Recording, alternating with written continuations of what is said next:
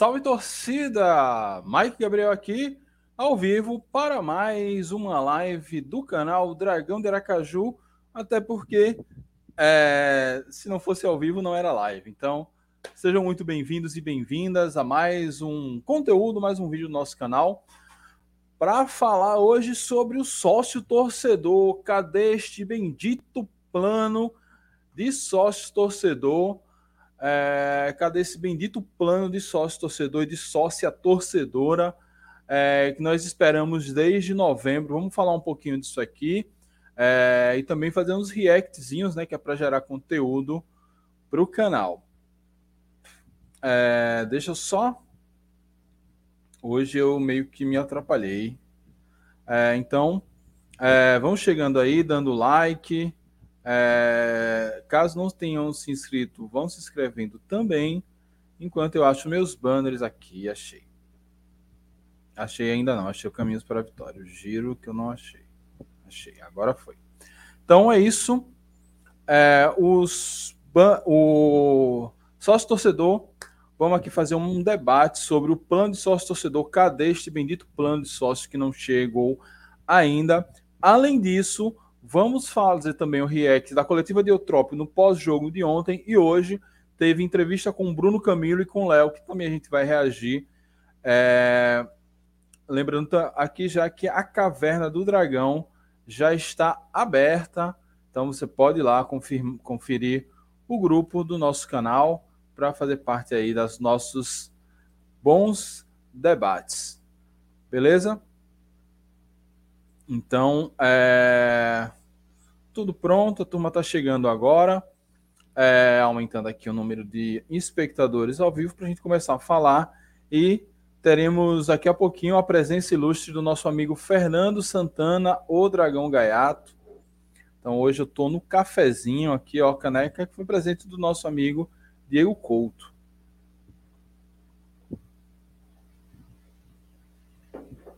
Cafezinho, porque hoje a gente vai dormir tarde, que hoje tem estreia do Big Brother. então vamos lá. É... Sem mais delongas, vamos falar um pouquinho aí do plano de sócio torcedor é, do Dragão. Enquanto a turma vai chegando, e o próprio DG, quem sabe, chega, é, o plano de sócio torcedor do Confiança é, ele existe basicamente, acho que ele se populariza e se estrutura. É,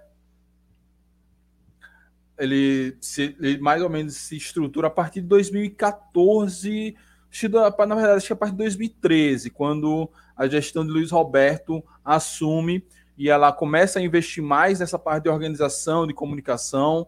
É, foi com Luiz Roberto e aí surge o plano de sócios lá para 2013. Então, esse plano de sócios ele nunca foi muito claro, seus benefícios, então ele nunca teve uma grande adesão, até que chega 2015, o Confiança já na Série C, após o acesso de 2014. É, em 2015, a gente volta a ter o Batistão, depois de ficar dois anos parado por conta de reformas para a Copa do Mundo.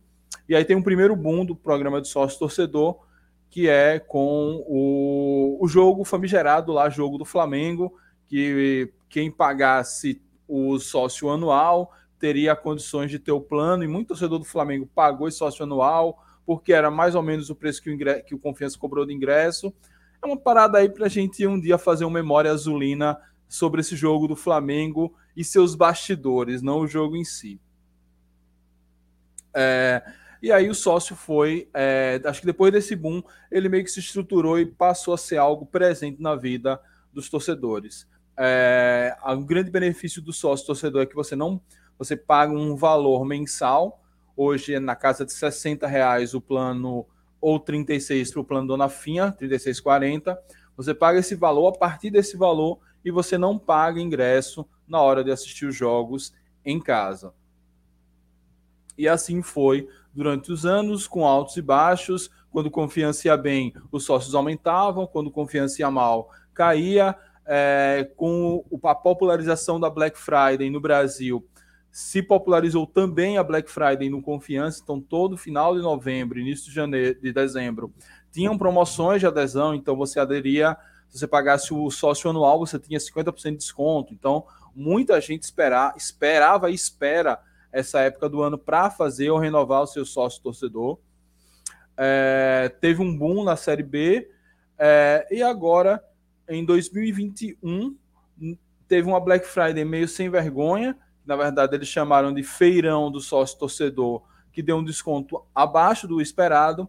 Em 2021 não teve sequer Black Friday, já que no finalzinho de novembro, em uma entrevista que Pedro falou na, na, na final do Campeonato Sergipano Sub-17, ele já deu indícios de que iria mudar a gestão do plano. E cá estamos nós, quase dois meses depois, dia 16 de janeiro, sem saber o que será do novo plano de sócio torcedor. Então, essa foi uma contextualização rápida, enquanto a turma vai chegando, né? Já, tá, já temos sete pessoas online chegando aqui é, para trocar essa ideia com a gente. O Jefferson já chegou, ó.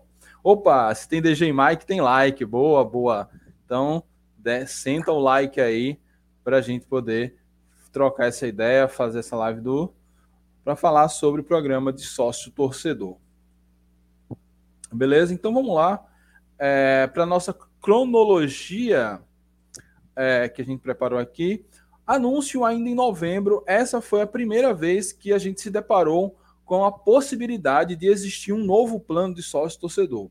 Em novembro, como eu falei, em uma entrevista que ele deu na na final do Sub-17, eu estava reagindo a essa entrevista, eu nem sabia que existia essa possibilidade de mudança no plano de sócio, então é, eu, eu não assisti esse a final do Sub-17, mas alguém falou, ah, Pedro deu uma entrevista boa, então eu catei lá no meio da, da, da transmissão do jogo, que a gente perdeu, inclusive, é, eu catei lá no meio da transmissão a entrevista de Pedro e fiz um react.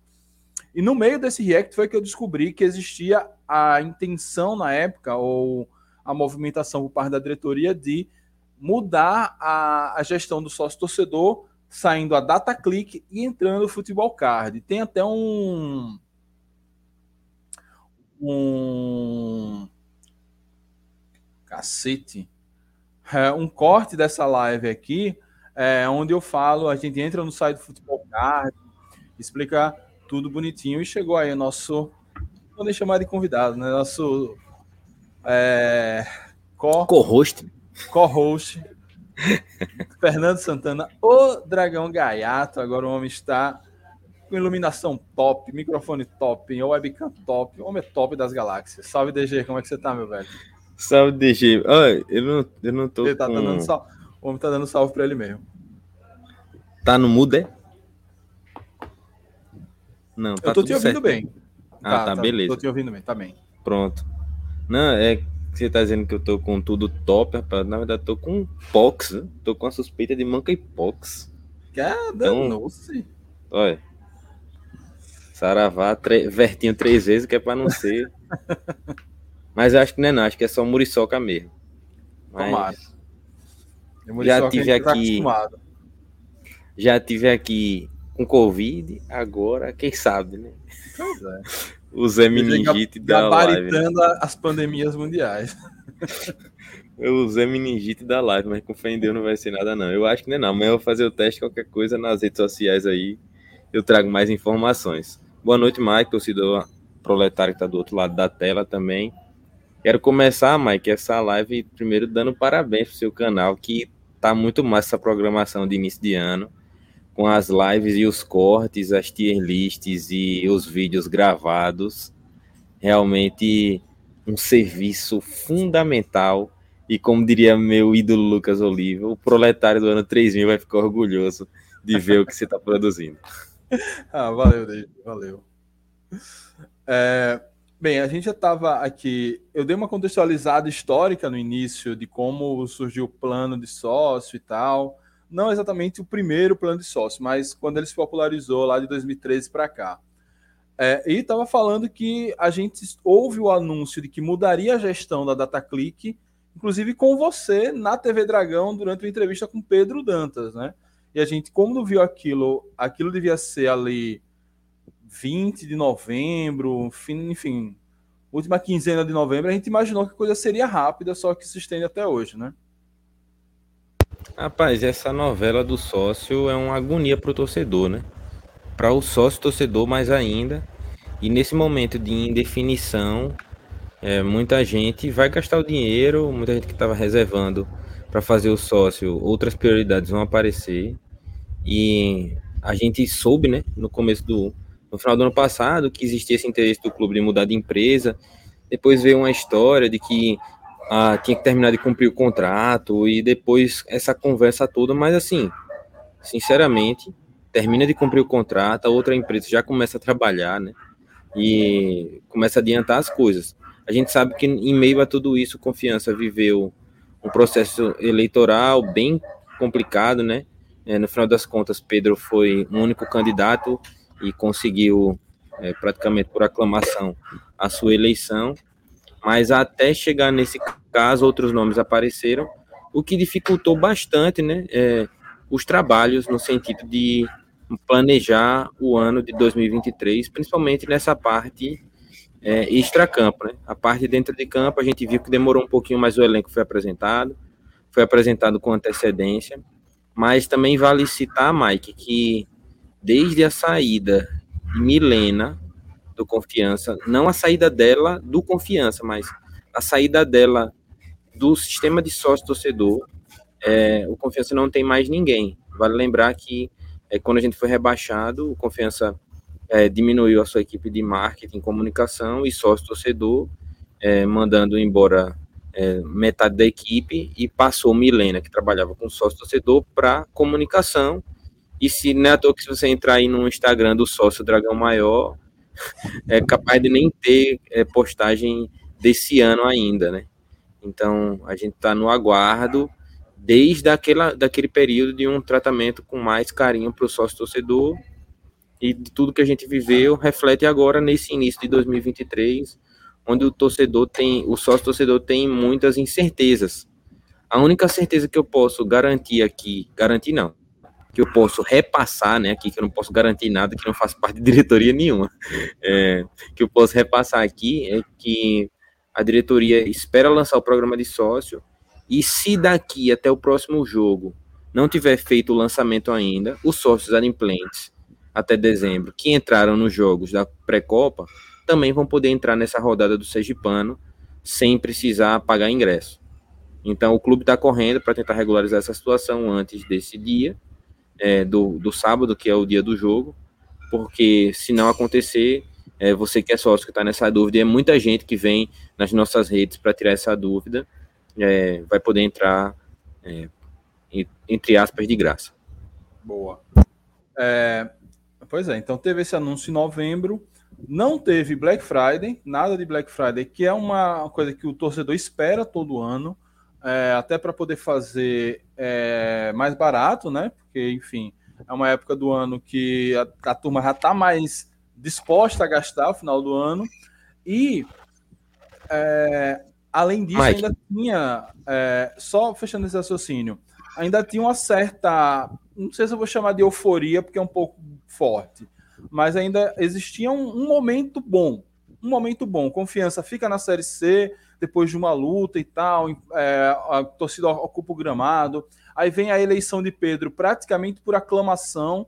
Eu creio que naquele momento, hoje a gente poderia, quem sabe, dobrar numa expectativa de média para boa dos 500 hoje que tem mais ou menos adimplentes, ele poderia chegar, virar o ano com mil adimplentes se tivesse a Black Friday. O confiança é, se é, fortaleceria financeiramente, já teria para os jogos da Copa do Nordeste, que tem uma atratividade, e a gente viu o público contra o Souza, uma quantidade ainda maior de sócios chegando até fora da Black Friday. É, e aí, eu, eu queria completar, Mike. É só para dizer que além de não ter tido a Black Friday, também não teve nenhum aviso que não ia ter. Isso. Então a gente ficou nessa desse tempo todo, nessa incerteza. Vai ter a Black Friday, a gente na entrevista lá com o Pedro, é, também eu fui perguntar nesse sentido, né? É, e logo depois que veio essa informação que estava fazendo uma, a troca da empresa, então a gente ainda fica nessa esperança de que, mesmo não nesses moldes da, da Black Friday na data, né? Mas que o confiança nesse lançamento que deve acontecer ainda esse mês, no novo programa de sócio, que tem alguma promoção para o sócio anual, né? Para sua Sim. renovação, pagando é, o, o valor no cartão de crédito. Não sei se no boleto também tinha aquele mesmo desconto. Mas enfim, que o Confiança também siga em relação a, a essa promoção que ajuda demais o cofre, o cofre do clube, porque garante já uma receita já garantida para o ano inteiro, né? Uma receita praticamente anual, é, que entra de uma vez só. E o torcedor também não tem essa preocupação de precisar estar tá toda hora indo lá para pagar, entrar no sistema, regularizar a situação, tá tudo já no seu cartão de crédito. Eu tenho outra informação, Mike, já já, mas eu solto mais para frente, Boa. que quando a gente conversar um pouquinho mais, que vai entrar mais no contexto. Ó, o Cleiton Oliveira, salve Cleiton, não renovei o meu ainda por conta disso. Pois é. A minha companheira Carol também não renovou dela, porque ela estava esperando a Black Friday. Aí nessa brincadeira, a gente ficou esperando, não, início de janeiro, antes do jogo contra o Souza, vai ter o lançamento do plano. Aí nessa brincadeira, ela pagou 25 contra o Souza, pagou 25 contra o Ferroviário e vai pagar 25 contra o, o, o Gloriense. Ou seja, ela já pagou quase duas mensalidades de sócio porque por conta dessa indefinição. É, tudo bem, a gente até pode é, pagar esse dinheiro, mas assim, quanto mais economia, melhor, né? E quem não pode, aí vai ficar a, é, afastado do, do jogo porque confiança não conseguiu regularizar o sócio a tempo, né? Ainda tem esse questionamento aqui, ó, do Jefferson, é, que novela nosso programa de sócio torcedor, além de historicamente os programas terem poucas vantagens, e agora com a possível volta do gol da sorte, pode desmotivar ainda mais para o povão. Pois ainda tem esse detalhe, né? Pode ser que volte o gol da sorte. É, acho que a única fonte que eu ouvi falar disso com mais certeza foi Iago, é, ex-presidente do Confiança e atual primo do governador. Esse, esse cargo ele nunca vai perder. Talvez daqui a quatro anos ele perca, né? Não sei. de primo do governador. É, pode ser que ele não seja mais governador daqui a quatro anos, né? Ah, é, pode ser. Ele só primo de fato. é.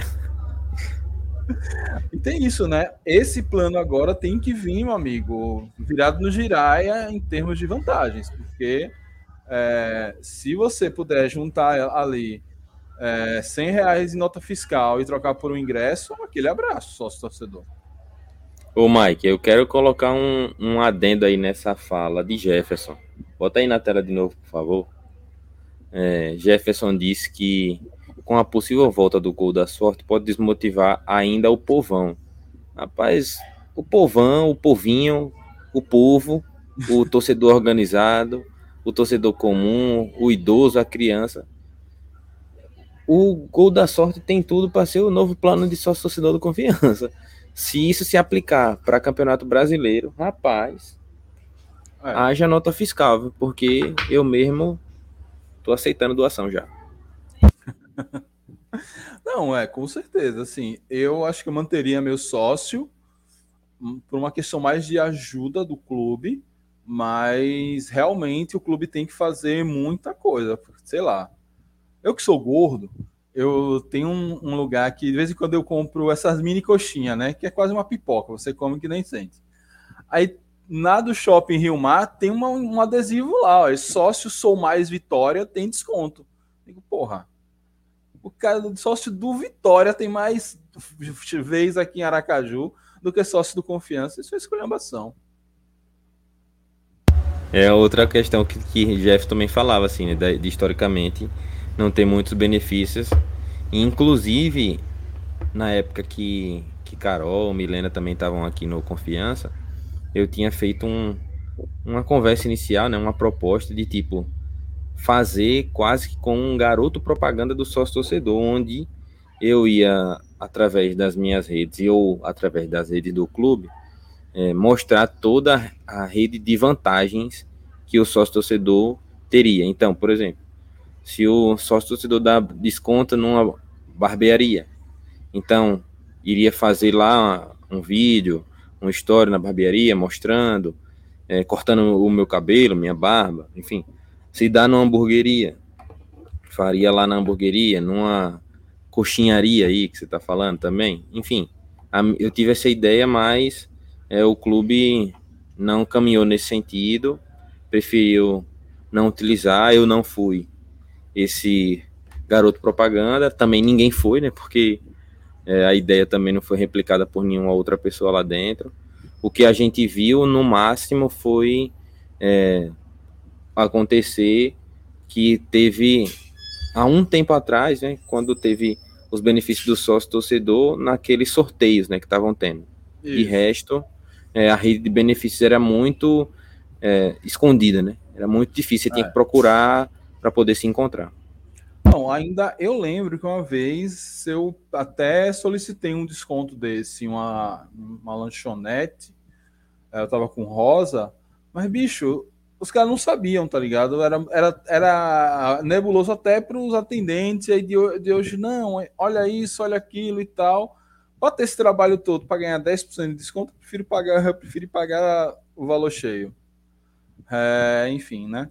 Ó, o Cleiton tá dizendo, é, quando eu falava daquela história, né, do, de Carol ter, ter, que pagar três ingressos, sendo que ela sempre foi sócia, desde que a gente começou a namorar, é, ela tá, ele tá ausente do jogo por conta dessas coisas, né? Porque fica caro, pô.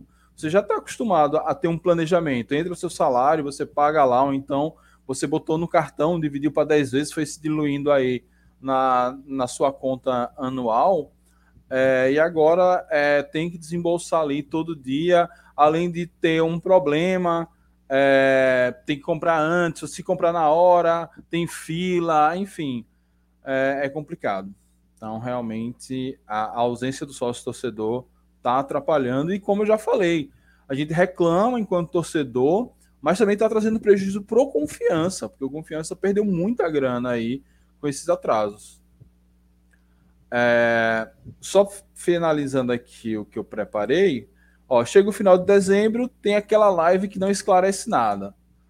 Assistimos com bastante atenção, não vamos ver aqui o que falou.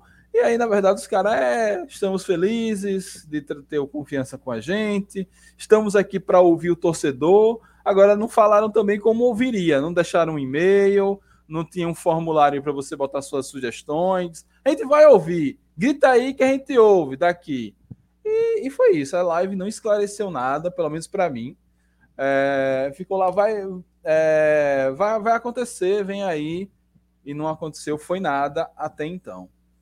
Alguma lembrança, algum esclarecimento que eu não pesquei nessa live, dele? Mike, da live especificamente não. Eu não, não consegui assistir ela ao vivo, né? Vi depois é, a, a, gravação da live, né? E ainda teve um monte de problema técnico. É, quem participou também foi o vice-presidente Matheus e ele estava acho do, do carro, não sei Isso. De onde que ele estava participando e a internet caía e voltava, tá ouvindo, não tá ouvindo, tá ruim, para, fala. Então foi uma uma live um pouco complicada, o pessoal da Futebol Card quando se era questionado em, a todo momento sobre qualquer coisa, eles tinham uma resposta padrão que era a gente está avaliando, vai avaliar a gente está avaliando e vai avaliar. E sobre o preço, a gente está avaliando, vai avaliar. E sobre a rede de benefícios, é, a gente está avaliando. Ou era isso, ou era vai avaliar, um dos dois. E como você bem disse aí, em relação a a parte de ouvir o torcedor também ficou nebuloso essa questão.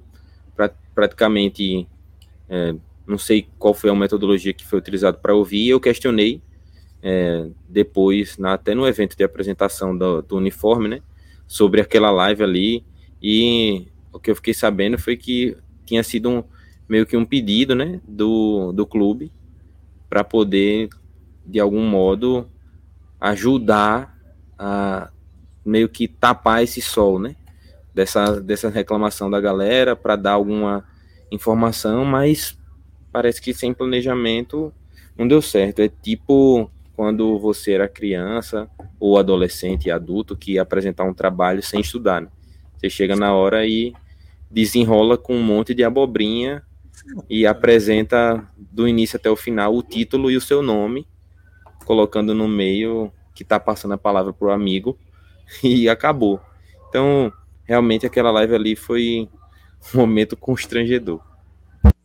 Pois é, bem o Cleiton falou, ó, só para você não, não ficou claro para ninguém. Eu fiquei do começo do, do fim não entendi, e não falou nada.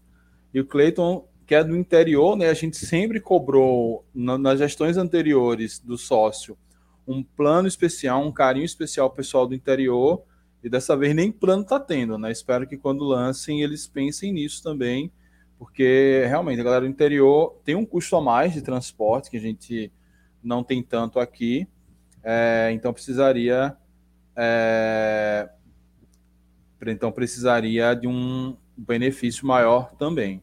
Ó, Marcos Bahia, de Maracás. Salve, Marcos. Fala, DG. Não, mas é que aqui é, eu tive na semana passada lá no shopping do Dragão, mandar um abraço para Gilberto, né, que também é conselheiro do Confiança, foi eleito. É, tive conversando com ele, ele como conselheiro e com a proximidade da diretoria, eu tirei algumas dúvidas e algumas dessas informações que eu, tô, que eu tô trazendo aqui foi ele mesmo que me disse, né? E uma delas é que existe, né, esse interesse do clube de fazer um plano de sócio para quem não mora aqui, é, em Aracaju. Mas não é exatamente para quem mora no interior e quer vir para Aracaju. São pessoas que moram fora do estado e não vão poder é, acompanhar o Confiança nos jogos. Então, pagariam um valor menor e a contrapartida seria acesso à rede de benefícios nacionais, né, que a Futebol Card tem. Além disso, também iria ganhar um kit, alguma coisa assim, é, com produtos do Confiança anualmente, né?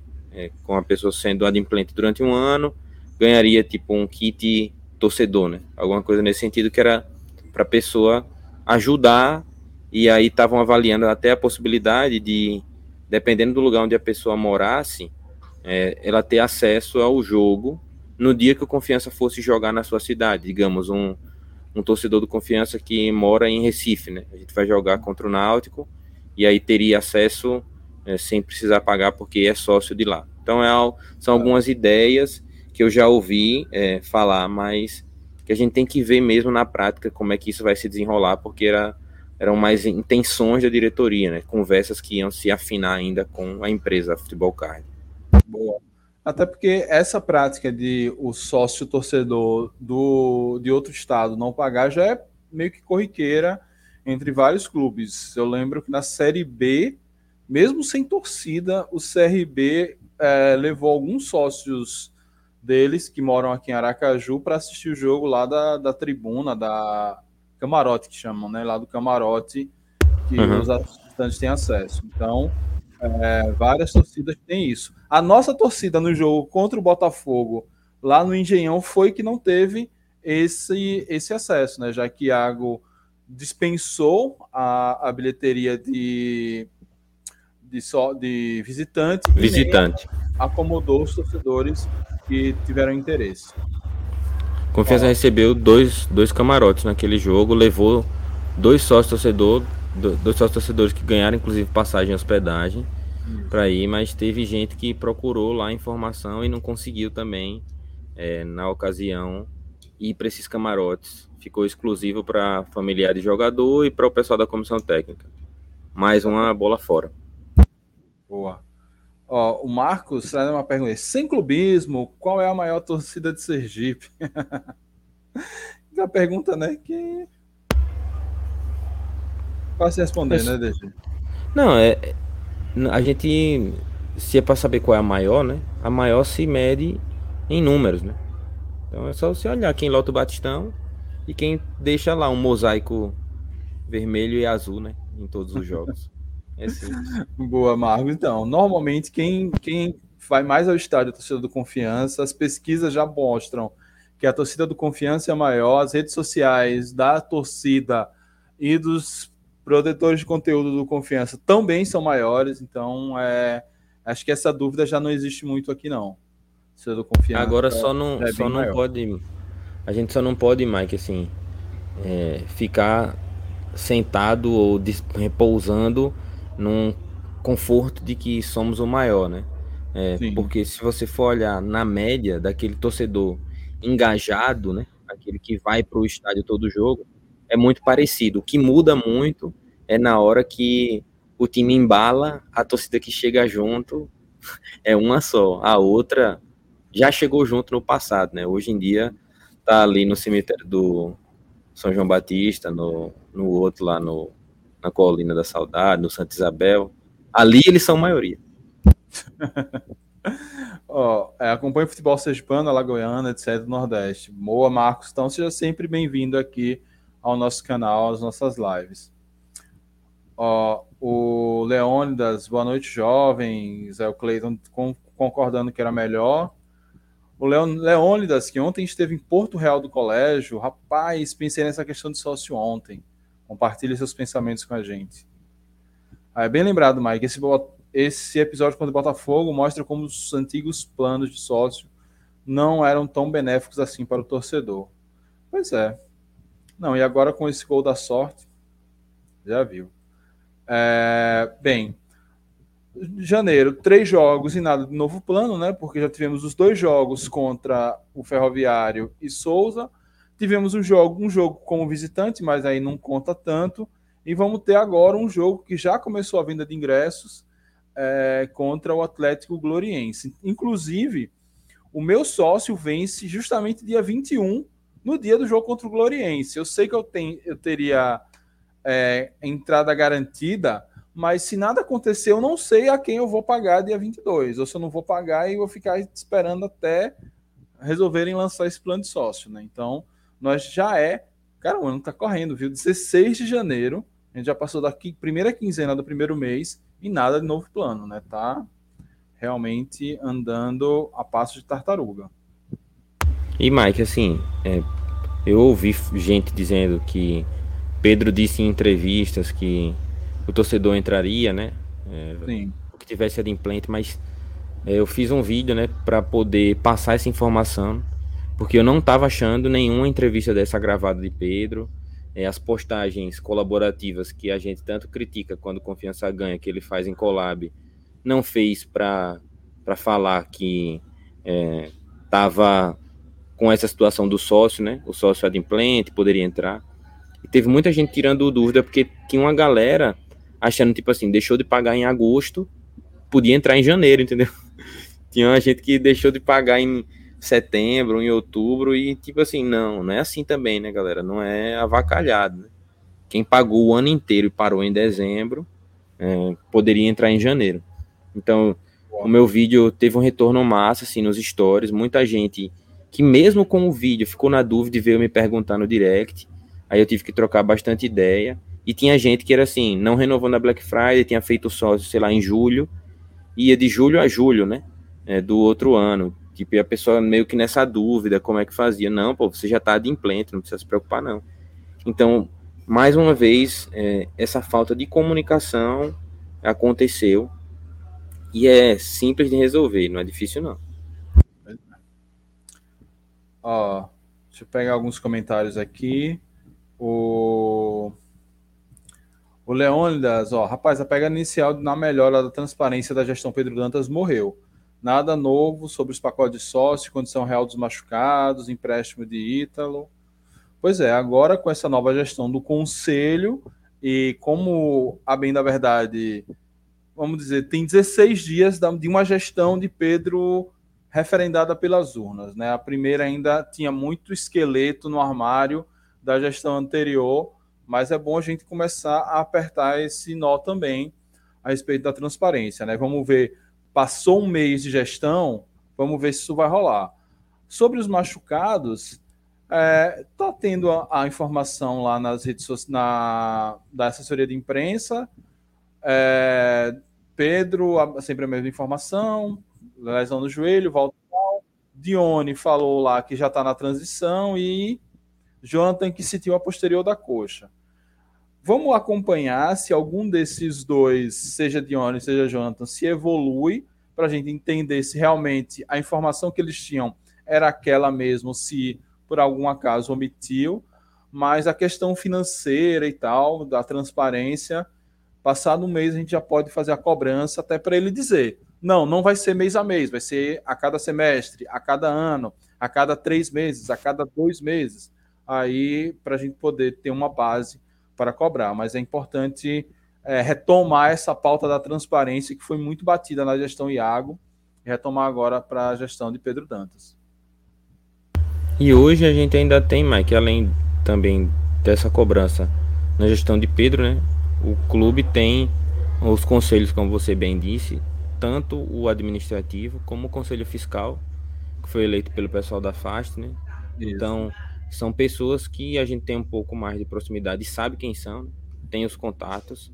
Então, são pessoas que podem cobrar de maneira interna e também passar para a gente e passar para o torcedor. E é, inclusive, uma das minhas ideias no, no Bancada Azulina, a gente levar os membros, né, tanto do Conselho Fiscal como do Conselho Administrativo, para a gente trocar uma ideia sobre as ações que eles pretendem fazer nesse ano, né, as ações que pretendem fazer no triênio e também é, sugerir algumas coisas, né, pegar algumas informações também da galera para colocar e perguntar algumas coisas, como para mim uma das coisas importantes, né, é que, por exemplo, todas as reuniões do conselho sejam públicas, né, no sentido de que não necessariamente o torcedor tenha acesso para ver, mas que depois tenha acesso à ata, né, sabe o que foi discutido, como foi votado, o que é que aconteceu, que isso tenha numa numa aba lá no site do clube, que seja fácil saber o nome, a foto da cara do conselheiro, enfim,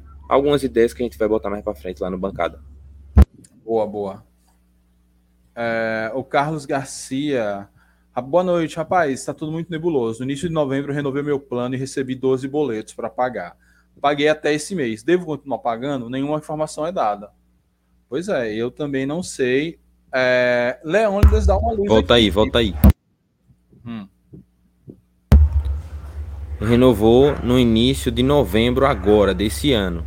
Não é não, isso? Do ano passado, desse ano. Oh, que desse né? ano, Mike? 22 renovou no início de novembro de 22. Isso. É sócio, os boletos valem. Não, até onde eu sei é isso. Não, nada muda. O que vai mudar é depois, quando tiver a nova empresa, aí sim, se você quiser aderir a novo, ao novo plano de sócio, aí você vai fazer uma mudança no sentido de repente você quer mudar de categoria de sócio, você vai permanecer na mesma categoria, você vai baixar para uma outra categoria. Enfim, quem está pagando, paga normal. Tomara, porque eu tenho desconfiança. Como o Leônidas já pagou, a gente vai ver agora. Se ele for barrado contra o Gloriense, a gente sabe se funcionou ou não. porque quando, quando eu pagava o boleto, não, não era em nome de Associação Desportiva Confiança, era em nome de DataClick. É, porque eu nunca uhum. fiz cartão. Então eu não sei se esse boleto que Carlos tem é em nome de DataClick e se a DataClick vai repassar esse dinheiro, como é que é, ou até se o banco vai aceitar esse boleto. É, Mike, eu conversei com um torcedor que era exatamente essa situação, né? Ele tinha feito o sócio e o sócio dele ia renovar lá para o meio do ano, né? Então ele conseguiu entrar é, nos dois primeiros jogos agora da pré, né? Então, se conseguiu entrar nos dois primeiros jogos da pré, a tendência é que consiga também entrar, né, para esse jogo agora.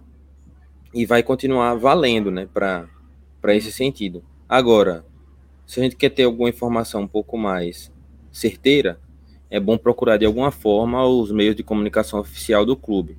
Eu estou dando esse palpite com base nessa experiência do que aconteceu com o torcedor que falou comigo no Instagram. Boa.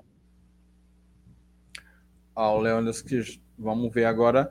É, eu nem. Eu vou ver dia 20, próximo, próximo, se não lançar de hoje a 8, né, na segunda-feira que vem, é, eu vou tentar uma forma de pagar esse sócio, esperar um pouco mais, enfim, vou, vou ver aí o próximo jogo em casa, porque não dá para perder o jogo.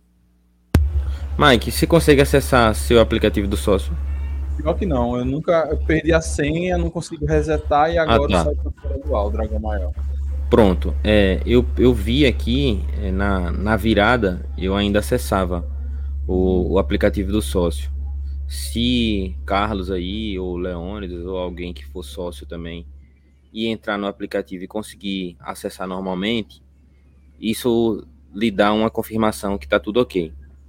No meu eu caso, eu não consegui, eu não consigo entrar porque, tipo, é como se eu fosse um sócio inativo, né? Aí o clube está abrindo uma exceção para esse sócio inativo. É, mas para você que é sócio é. também tem essa via. Agora, o site é, do sócio Dragão Maior tá fora do ar. Esse aí não tá funcionando, não. Eu tento entrar no sócio com o meu login. Então, eu tô aqui com o aplicativo de sócio aberto, mas eu não consigo. Eu não consigo entrar de jeito nenhum. Eu acho, Mike, que a senha era a data de aniversário. É, enfim, deixa pra lá. É, o, o, o, Marcos da Bahia aqui dizendo que torce para todos os times do Nordeste contra os das outras regiões, exceto Vitória e Esporte. é, boa noite, acabei de acordar, danou, você está em outro fuso horário. Ah, bronco, Ana. Já tá bloqueio o like. Ó, particularmente, eu sou contra anistia, anistia sem critérios. O clube deveria estipular critérios para tal. Eu sou, eu neste momento eu estou contra qualquer anistia. Entendedores entenderão. Mas sobre os sócios, é, Felipe Florencio dizendo aí que quer meu sócio torcedor, Felipe Florencio, que é membro do canal e está recebendo recebendo com, é, cumprimentos todo final do vídeo. Parabéns, Felipe Florencio. Seja como Felipe e como eu também, que tô um superchat. Já já vou mandar aqui também um. É, quem falou foi Leonda, não foi Mike, o último aí. Isso. É, Qualquer tipo de anistia. Mas, sinceramente, eu queria que Leônidas descrevesse um pouco mais essas, essas questões que ele pensa, né? Porque eu imagino que pelo menos uma taxa única o torcedor tenha que pagar para poder voltar, né? Porque também não pode ser uma coisa muito. É, uma barreira muito alta, porque senão o cara não vai ser sócio. Né? É. O cara não vai conseguir ser sócio e, enfim, a intenção é contribuir. E aí, imagine o cara que deixou de pagar seis meses de sócio, confiança entrando com protesto, com boleto que o cara não pagou o sócio. E aí é o clube protestando o torcedor, vai dar uma merda da peste. Então. Acho que isso já, já é demais, mas eu creio que poderia, sei lá, pelo menos é, saber quantos jogos esse cara vai, ou, ou, até o clube, de repente, se tiver o controle da frequência, de repente o cara parou de ir nos jogos, parou de pagar, dá uma ligada, manda uma mensagem. Hoje com o WhatsApp é até barato fazer isso. E aí, o que é que, que, é que tá acontecendo e tal? É, não deixar que o negócio se acumule por um ano quase. Mas realmente, por exemplo, é, eu, é, eu poderia fazer o, de ro, o, o sócio de rosa enquanto ela está de férias em Aracaju, então ela vai pagar 40, vai em 3, 4 jogos, aí ela volta para Recife, e no ano que vem, aí eu peço a renovação, peço a anistia e faço a mesma coisa. Aí já seria uma certa safadeza. Realmente, alguns critérios nunca são demais. Felipe Florencio quer meu sócio torcedor, então, meu amigo, arrume. Pedro, arrume um sócio torcedor para este homem.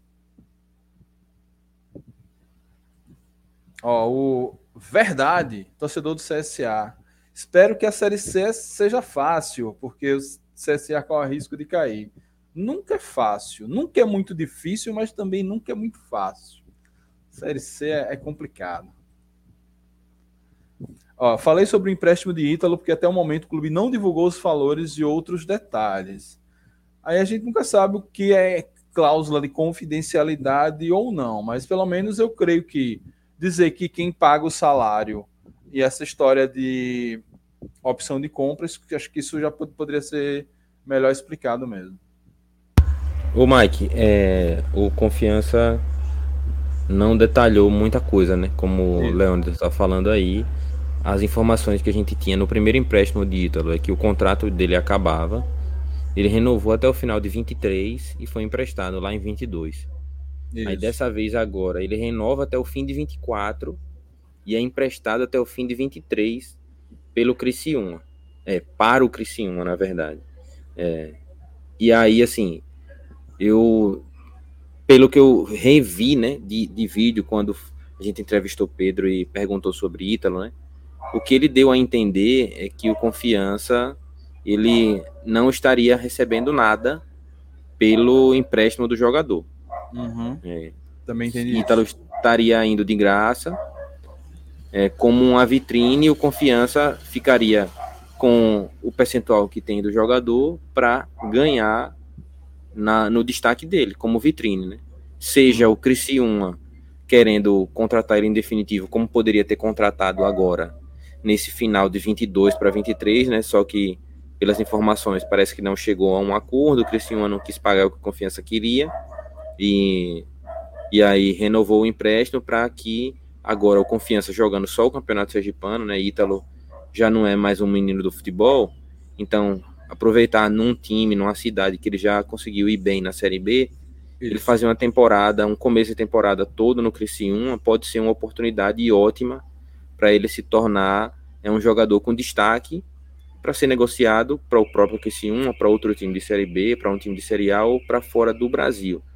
É, o que eu fiquei sabendo também, ainda assim, é que Confiança teria ganhado alguma coisa, como uma compensação financeira, mas nada muito grande.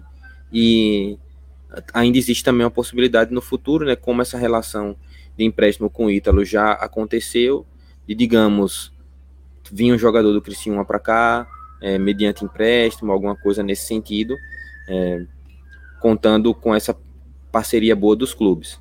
É, tem muita coisa, como você disse, mas que não é informada, né, na maioria das, das negociações, mas a gente espera, né, que, o, que o clube tenha algum posicionamento nesse, nessa relação com o Ítalo. E eu faço meu relato pessoal. Perguntei a Pedro Dantas, ele não me respondeu. Boa.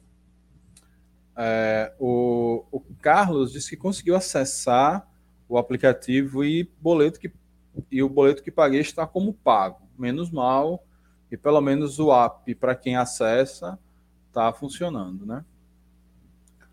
O Verdade aqui mandando uma corneta retroativa a Ítalo da época que ele jogou no CSA. Ítalo ele só sabe jogar no Confiança. E agora parece que no Criciúma. Pergunta a ele a verdade aí. O que é que você acha de Lucas Barcelos? Me diga aí, verdade. Pois é. Todos.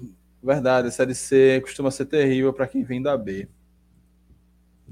Até hoje eu só quero pagar, mano. Acho que eles fazem de propósito. Essa é a impressão. Quer pagar, Adam? Você quer pagar? Um Pix aí, ó. É, Mike. Na verdade, o que eu quero é saber é realmente a dívida do confiança, que ninguém diz. Pois é, esse assunto deu uma morrida, né? E o pior é que até eu puxando pela memória, eu nem me lembro, porque to, toda, toda vez que fazia uma estimativa, ela aumentava. Começou em 3, depois foi para 4. A última que eu vi estava em 20. É, tem que ver aí. Fonte Célio França, né? tem que ver aí realmente essa, essas dívidas. E o pior é que em alguma planilha ou, ou aplicativo Trello, eu devo ter listado a galera que entrou contra o Confiança na Justiça. Essa é uma boa pergunta para a gente fazer a Pedro Dantas. Mas, Mike e Jogeval, a quem interessa saber quanto é a dívida do Confiança? Porque, assim, de um certo modo, o torcedor ele quer ter essa noção. E é importante que se tenha. É importante que a gente saiba como é que está a finança do clube. É, mas, sem dúvida nenhuma, dependendo do, do buraco que tiver, a dívida ela estraga a relação com qualquer patrocinador. Vai querer ninguém botar dinheiro no clube.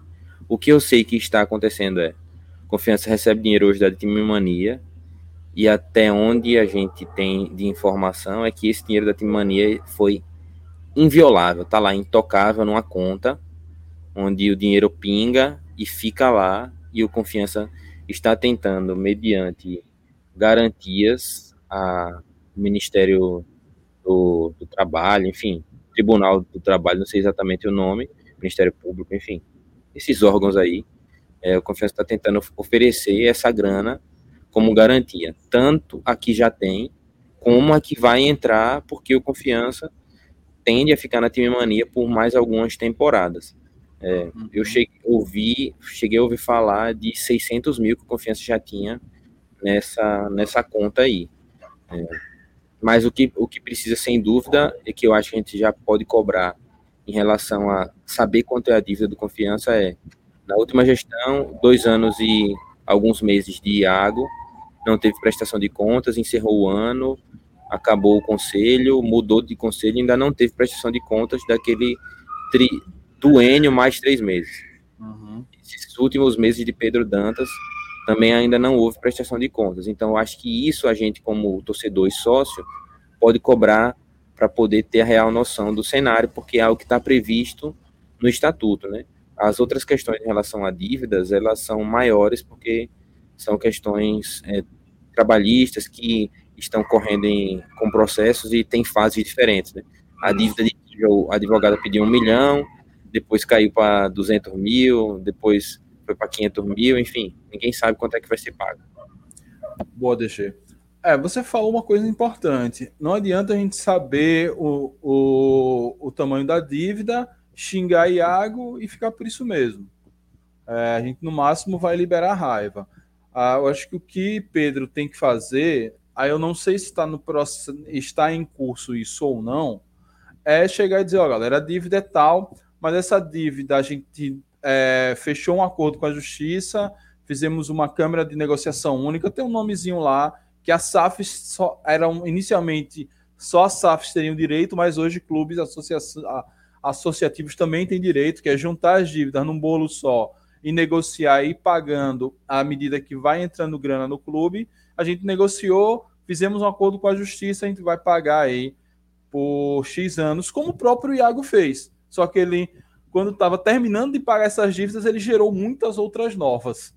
É, então, é uma, uma, acho que é, a, além dessa explicação sobre a dívida do confiança, é, ele tem que detalhar como, como pagar.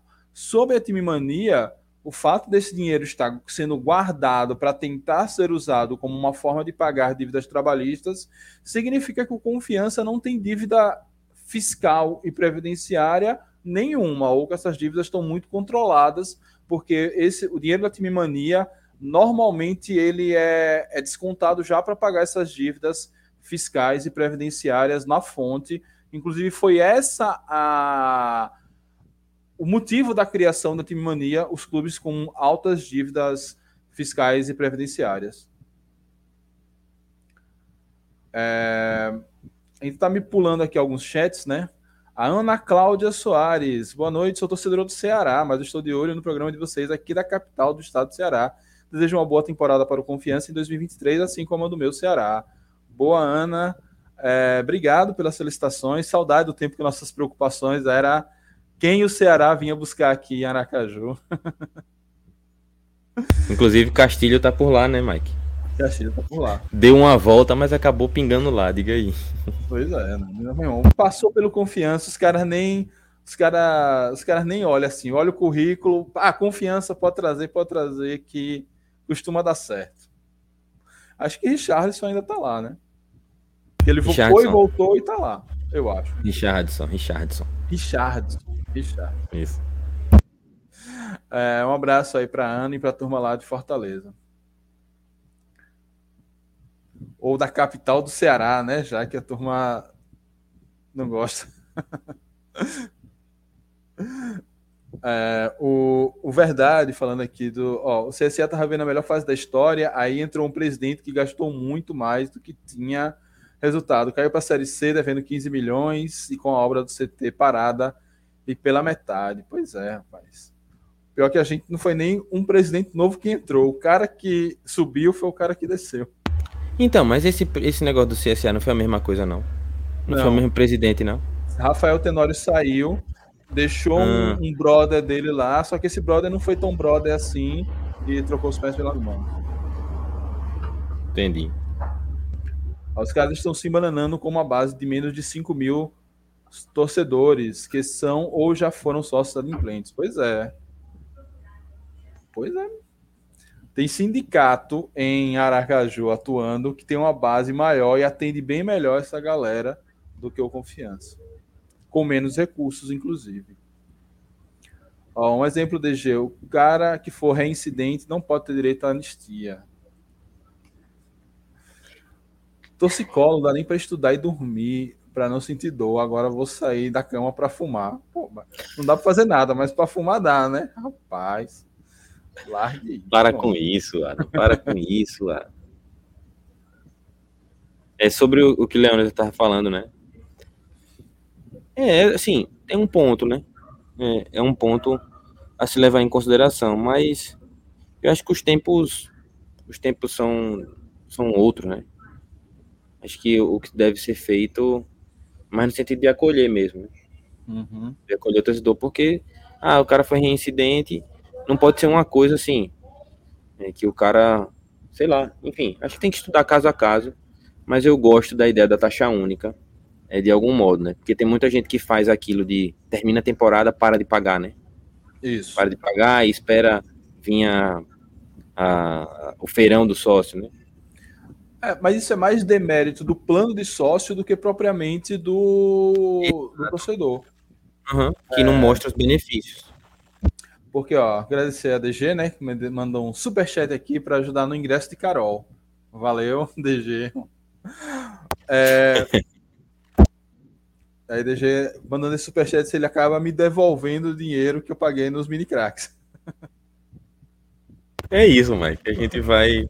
E aí, pra galera que tá vendo a gente. A moeda. Pra gente, circulando a moeda na mão da gente. Pra galera, assim, é, eu sou rico? Não sou rico, não, mas tem um aplicativo no Google, o Google Opinion Rewards, não sei exatamente, exatamente como é que fala. É Rewards, que você responde é, questionários, né, de lugares que você foi. Você ganha alguns centavos, alguns reais, só por responder isso. Não é golpe, não.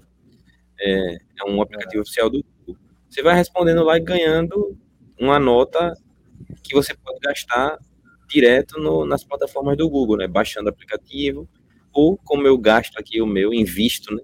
Nesse canal, que é o canal que mais cresce no Brasil. Esse aí, mais. Olha o aplicativo aqui, ó. Aí. Cinco conto na Opinião Rewards. Eu, eu faço investimento nesse canal que mais cresce no Brasil, chegou a 6 mil inscritos nesse ano. Boa, valeu, DG. É, ainda sobre, voltando àquele papo do sócio, é, tem essa coisa que é, como eu falei, do torcedor que acaba a temporada, para de pagar o sócio, é mais demérito do, do plano do que provavelmente do torcedor. Eu sempre dou o exemplo da Netflix, né? É como se chegar em setembro, a Netflix, ó, agora você não tem mais direito a assistir nada, mas você tem que ficar pagando até janeiro, porque janeiro a gente volta com as séries, tá ligado? E é isso. É, o clube teria que fazer ou uma suspensão dessa, desse pagamento, ou uma diminuição, ou ter uma rede de benefícios que vale a pena. Eu lembro que o Nordeste FC tinha isso. Na saudosa, épocas atrás, quando a gente participava da Copa do Nordeste, é, que a gente assinava o Nordeste FC, acabava a Copa do Nordeste, o Nordeste FC congelava a nossa assinatura até a próxima Copa do Nordeste voltar a pagar. É, são ideias, né?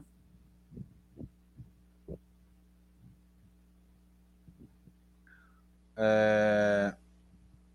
Ó, Fernando, esse app já tem uns cinco meses que não chega a pesquisa para fazer. Que... Quem? São... O Google Quem tá falando isso? Quem tá Adam. tá falando isso? É que eu tava, tava procurando Adam. aqui um vídeo pra gente fazer o react já já. Ah. O Adam, é, ele não chega a notificação se você ficar muito em casa. Se você sair assim, tipo, e eu digo não é sair é, para ir para muitos lugares, não. Às vezes eu vou no cinema, né? Aí no shopping, como você passa em muitas lojas ali, ele já manda notificação por causa disso. Se for no uhum. centro, também já manda algumas notificações. Comigo sempre acontece assim, às vezes de carro, mesmo eu tô passando por algum lugar, é, ele já manda essa notificação, tipo assim, é, você comprou na. Ou, vou dizer um, uma loja aqui, né, Mike? A Bambu Beachwear, né? Você comprou na Bambu Beachwear, aí, mesmo que eu não tenha passado lá e comprado, porque passou na frente, o Isso. Google cruza lá o dado do seu GPS, considera que você parou ali por algum momento e questiona essa informação. Geralmente as perguntas são essas, né?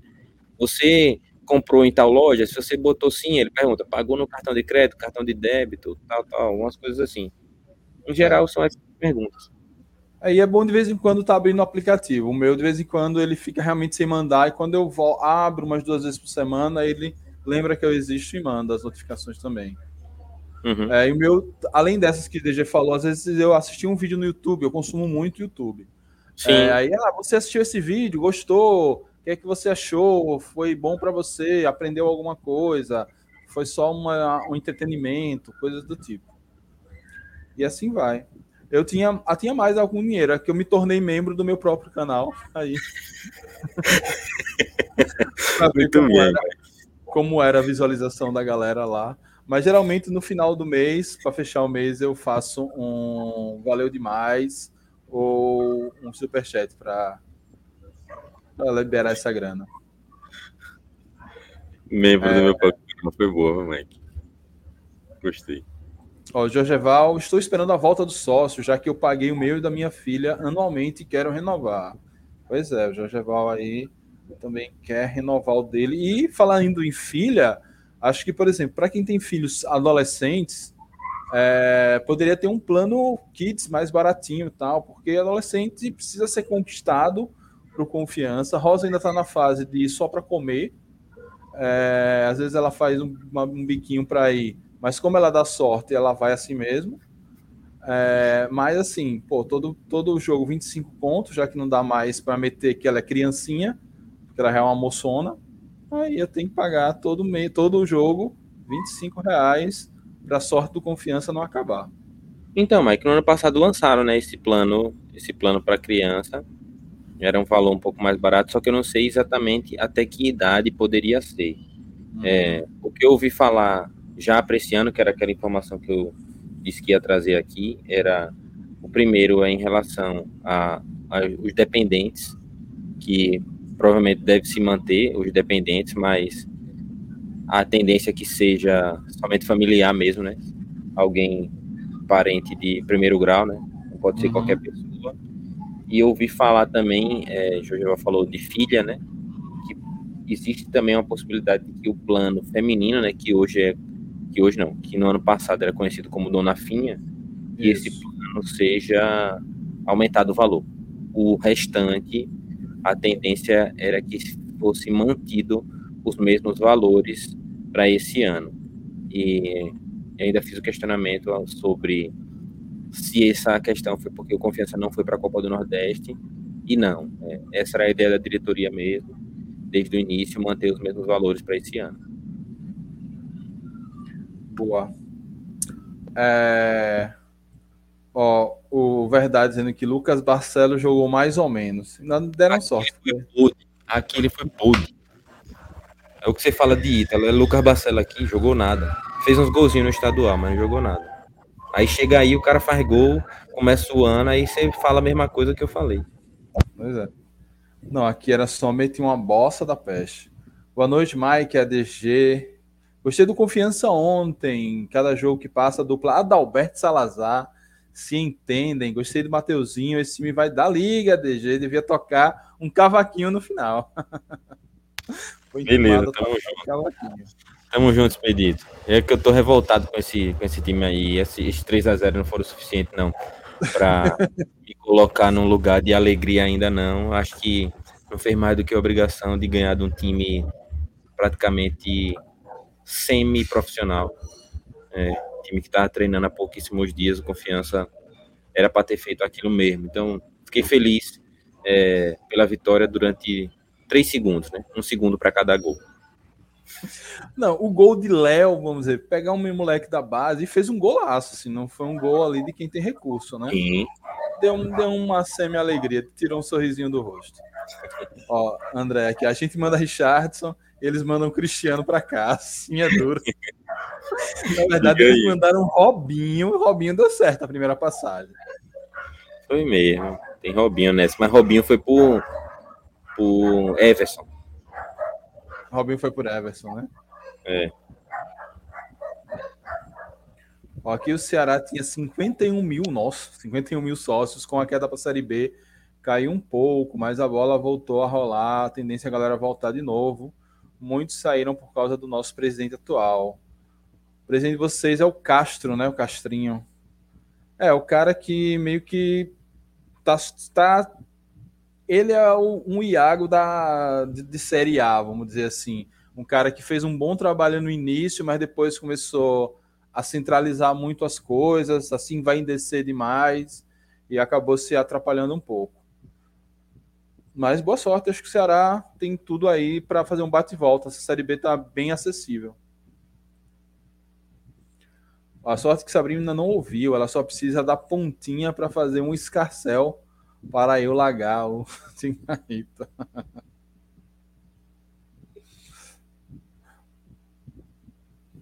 É, ó, vou no shopping. Ah, sobre o aplicativo, né? Acho que entrei no esquecimento nele. Já fui no YouTube ver como resolve nada. De vez em quando você vai abrindo ele que ele vai lembrar de você. Ou pare de fumar, que talvez ele tenha algo contra os fumantes. É isso que quer dizer, Mike. Ó, leva a rosa de quebra, leva o gato também. Não, deixa o gato em casa, pelo amor de Deus. O elenco do Confiança é mal montado, precisa de reforço. Prova que o Williams foi o 10. Leonardo Chagas. Acho que. Vamos. Cara, não sei se foi mal montado. A gente precisa de mais, mais provas. Mais provas. Acho que. Porque alguns problemas é o problema que o Trop já mostrava com o elenco anterior na Série C. Que, a priori, todo mundo achava melhor do que o, esse elenco de agora, melhor do que o elenco que encerrou a Série C o ano passado enfim, acho que a gente precisa de um pouco mais de jogos, é, alguns jogos mais competitivos, um clássico, um jogo contra o Itabaiana, para poder é, ter essa. cravar isso. Até porque, sei lá, se Bruno Camilo faz aquele gol, ou se Negueba faz o gol, se aquela bola de Negueba cai no pé, no pé de Léo, que não perderia aquele gol, a gente hoje talvez estivesse com outra discussão. Então, acho que não pode passar pano, dizer que nada aconteceu, não. O fumo contra o Ferroviário pode ter inviabilizado a temporada toda, mas eu não acho que também dá para a gente carimbar que esse elenco não preste não vai para lugar nenhum. Tem uma opinião, Mike. É... Fala. Eu acho que o elenco não foi mal montado. Se você for olhar assim, a gente tem dois goleiros, um que a gente já conhecia e outro que não, mas que tem um, um currículo razoável, né, para estar tá aqui e um da base. Tem um lateral experiente e um mais jovem nas duas, nos dois lados do campo. Num lado tá jogando experiente, no outro lado tá jogando jovem. A dupla de zaga tem um que já ficou do ano passado e um outro que chegou, que inclusive na coletiva de Eutrópio ele cita que foi uma surpresa positiva. Tinha feito o rastreamento, tinha olhado é, os vídeos e os scouts, mas quando chegou aqui, Salazar foi melhor do que ele imaginava. No meio de campo, na volância, a gente manteve praticamente a nossa estrutura né, com Bruno Camilo, Luiz Otávio, Lucas Gabriel. A gente teve a saída de Gemerson, que estava retornando de lesão, não tinha jogado tanto. E chegou Nem Jonathan. confiança, né? Era emprestado. É. E chegou Jonathan, que é um cara que também já rodou aí pelo futebol do Nordeste, já disputou Série B e Série C. É... Veio como meia. Do... Veio, a gente Isso. meio que descobriu que ele jogava de volante, mas oficialmente ele é um, um outro meia. Uhum. Chegou anunciado como meia, depois apareceu como meia volante, depois a gente viu ele jogando de volante mesmo. É, no meio de campo, o reforço foi a foi Ítalo para essa pré-copa, mas aí eu acredito que a gente começa a errar no planejamento quando a gente tem dois jogos importantes para o ano e peças fundamentais para esses dois jogos elas não têm condição de jogar, que foram Dione e Mateuzinho. Depois também tinha um outro jogador, Edson Júnior, que a gente ficou sabendo. A gente tinha opções? Tinha. Tinha Langrafite, tinha Diego Cardoso, tinha Negueba, tinha William Santana. E foi um, uma aposta que a diretoria fez em alguns jogadores que ele não poderia contar para os dois jogos fundamentais do ano. Será que Mateuzinho e Edson Júnior são tão bons jogadores que valia a pena para a diretoria fazer um investimento para a gente jogar depois? Será que não era melhor ter investido num jogador mais certo para ter uma opção é, de reserva para Ítalo, uma opção para quando o Ítalo não tivesse bem, entende? É, eu acho que o caminho seria esse. Então, de maneira geral, se você olhar pelos nomes, pelas peças e características, não me parece um elenco mal montado. Mas como eu falei no bancada, falei aqui, falei nos vídeos pós-jogo. Pode ser bom como for no nome. Se não ganhar, meu filho, já era. Aí o elenco tem isso, né? É, o elenco que subiu em 2019 era ruim. Time, aquele time de 2019 era um time muito fraco. Mas a gente tinha um treinador que conseguiu fazer esse time jogar é, dentro de suas limitações. Gente, nosso principal volante era Amaral, que jogava bem 30 minutos. Depois se arrastava. Mas, Marcelinho era atacante. Marcelinho era atacante. O goleiro era Jean, Genivaldo. Quando um falhava, o outro ia. Aí quando o outro falhava, o, o, enfim, ficavam esperando, revezando as falhas. É, enfim, complicado. Mas tudo vai depender se o Trop vai conseguir fazer esse time da liga, né? Se no final o do atacante ano... era Gorni e quem fez o gol do acesso foi Tito, que era banco a temporada inteira. Exato. Por aí vai. Acho que tudo é time de série C série D e até a rabeira da série B, tudo depende da mão do técnico. O, e a gente viu isso muito claro na série B 2021 com Felipe, oh, com Felipe, eu já quero falar do técnico. É, com Rodrigo e Zé Carlos, o time era um nojo. Um nojo assim, era uma coisa, era torturante ver aquele time jogar. Com o Luizinho Lopes, campeão da Recopa Catarinense, com o Luizinho Lopes, esse time fez o triplo de pontos e deu a, a chance da gente sonhar. O time que virou o turno com 13 pontos deu a chance da gente sonhar em escapar do rebaixamento. Era os mesmíssimos jogadores. Então, vamos ver aí se o time vai. É, se o Trop vai fazer esse time jogar, né? Ó, sobre o planejamento, quando o Ellerson saiu, confiança foi rápido em buscar outro cara. Então podemos ter certeza que vem alguém para o lugar de Ítalo, certo? DG. O confiança não foi rápido não em buscar outro cara. O cara já estava treinando, André. É, a informação que a gente recebeu, eu acho que inclusive o clube também divulgou de maneira oficial, foi isso. isso. É, Rock tava... Júnior já estava treinando, só estava aguardando ser anunciado. E Ellerson saiu, eu acredito que foi muito mais por questão de a gente não ter o calendário, né? E aí o Confiança anuncia, mas é, ia ficar com um zagueiro a mais no elenco. Agora, se vem alguém para o lugar de Ítalo, não sei, porque o Trop na coletiva ele responde a pergunta de Mike, né, dizendo de Williams como meia, também é, falando da, eu acho que foi Leonardo que falou de Williams como meia. Eu até fiz essa pergunta hoje no grupo do Bancada. Algumas pessoas que conhecem o Williams e a trajetória dele já disseram que o Williams, a origem dele é meia, de que ele já foi meia atacante, de que a, jogou em vários clubes dessa forma. É, eu não me lembro, eu me lembro de Williams mais como um atacante, como um atacante de lado, um ponta ou um segundo atacante, mas como meia mesmo. Eu não lembro disso, mas também não tenho é, um, um, acompanhamento com a carreira de Williams. É, uhum. Eu, sinceramente, acho que não vai vir ninguém não. Pro lugar de Ítalo, a gente vai com Dione disputar esse Sergipano. Só deve vir mais um meia para a Série C. Provavelmente. É, é isso. O... o pior é que eu nem vi essa entrevista porque eu, eu, eu guardei para a gente reagir a ela hoje. e esse sócio torcedor já então, bora lá. É, já, já, já, assim, já falamos bastante, então dá uma voltada aí, ou então Caso tenha alguma dúvida específica, manda aí que a gente, se puder, responde. Porque Jonathan. Tá, Jonathan e Edson Júnior não foram relacionados. Acho que, a cria... que essa criação está se. Acho que ele não conseguiu digitar tudo. Jonathan, ele. É... Machucado, né? Machucado, né? Sofreu uma, uma posterior da coxa.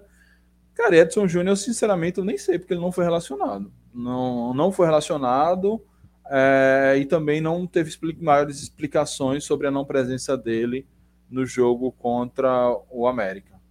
Pode ser até, sei lá, não cabia todo mundo no ônibus. E eu troco não quis levar, alguma coisa do tipo. Acho que a tendência é manter o time para a Série C mesmo, em trosa. Bem, se esse time for bem no Sergipano, mas também se for mal tem que mudar muita coisa. Agora, com que dinheiro é que não sabe. Sem funcionar, e o William não é meia, o Trop está inventando. Ó, Enes falou comigo hoje, ele quer vir, DG. Você acha alguma possibilidade dele vir? E se vir, seria bom para o elenco, já que temos dois laterais? Eu gosto de Enes como lateral. Acho que ele caberia aqui facilmente. Mas acho que ele não vem não, assim ele vai ter que mexer muito com os empresários aí, é, fazer alguma coisa a mais para conseguir chegar no confiança. É, ele fez campanha, né? Saiu uhum. conversando com a galera pelas páginas, falou comigo. Eu até falei isso no bancada. É, é uma parada que eu não gosto, sim. Acho que me parece um pouco antiético, né? Com os profissionais que estão no clube, né? Imagina você tá trabalhando no lugar, vem uma pessoa que quer sua vaga e começa a, a falar para os amigos para pedir para você estar tá ali naquele lugar. Então, não é à toa que eu nem compartilhei isso, né? É, se ele vier, ótimo. Se não vier, ótimo também. É, a, a verdade é que já houve essa conversa internamente no clube e que se fosse para Enes vir, eu acho que já teria vindo. Boa. É, o que eu ouço, ouvi dizer é que a, a proposta já está com o Pedro e o Trópio, e agora está na mão deles, e eu não sei se eles tiveram tempo agora para pensar nessa história na preparação do jogo contra o América e ressaca após a eliminação. Vamos ver essa semana se alguma coisa corre sobre isso, né? Agora a gente ficaria com três laterais é, e nenhum desses três que eu saiba é aquele lateral que, gente, que pode ser volante, pode ir para ponta. E aí fica complicado. O que, é que vai se fazer com três volantes? Com três laterais? Mas, Não, mas aí, assim, se fosse o caso, né? Alguém teria que cair fora, né? Algum desses laterais aí. Eu acho que ia sobrar para Pedrinho mesmo. Uhum. Uh, e eu, por mim, poupava Dione no estadual e contratava um mais barato e que renda. Calma, Adam. Porra. Vai deixar o homem treinando até a Série C, bota para jogar mesmo. Não, Adam, pelo amor de Deus, pô. Afinal de contas, ele pagou pra estadual. vir pra cá e quer jogar. Ele só, a gente só tem o estadual, pô. Se, imagine, perde o estadual porque não tinha esse meio aí. Vamos. Já chega, bota o cara para jogar. Tem algum jogador do Falcon para trazer ou fazer acordo com o Falcon? Calma lá, o campeonato mal começou, pô. Falcon jogou uma partida só. Empatou ontem, 3 a 3 3 a 3 Sacanagem do Enes, pois é. é. Então, você disse que ia separar um vídeo aí pra gente reagir. Qual foi? Enquanto eu preparo aqui o Diotrope. Eu separei, Mike, dois vídeos aqui, na verdade. Vitor Cardial mandou no grupo as coletivas de Bruno Camilo e Léo. Eu acho que esses ah. vídeos ainda não saíram no canal oficial, mas eu já tenho eles aqui. Mas, Aí você então... prefere fazer em qual ordem? Faz o Eutrop primeiro e depois esses daqui, ou primeiro aqui e depois o Eutrop? Vamos Eutrop primeiro. Tá, vamos nessa. Curta a live, se inscreva no canal. Eu tinha separado esses vídeos também para gente reagir.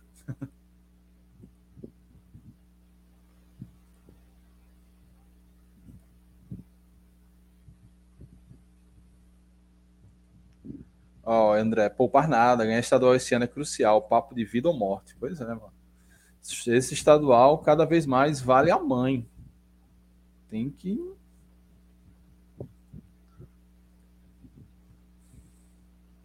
Não pode vacilar. Mano, esse jogo do Falcon, quem secou tá aqui, viu? pois é, eu não assisti, mas eu tava lá, com meu coração torcendo pelo Frei para empatar.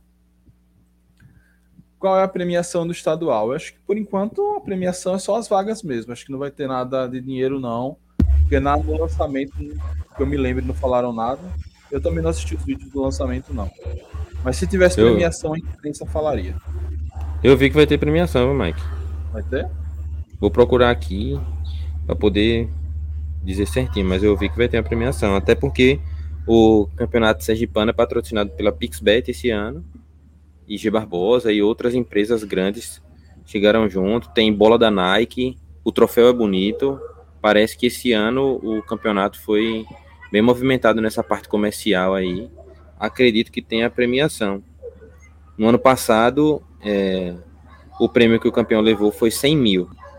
Estou procurando aqui de 23. Se eu achar alguma informação, eu solto aqui para galera. Beleza. Like, sou do tempo que era um carro ou panela a premiação. pois é, cara.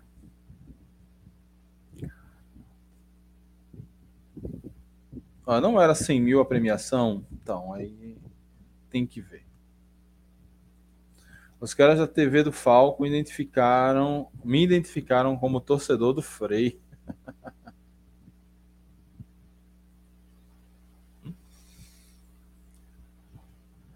pois é. Quando o DG prepara aí o, o React, é, deixa só abrir uma aba aqui. Não, Mike, é, você vai botar o Diotrop ou eu vou botar? Fiquei nessa dúvida. Ah, tanto faz, na verdade. Não, é porque o Diotrop não tá aqui não, pronto. Eu só tô com ah, os então outros dois que eu baixei. O Diotrop, o Diotrop eu tenho pronto aqui. Beleza.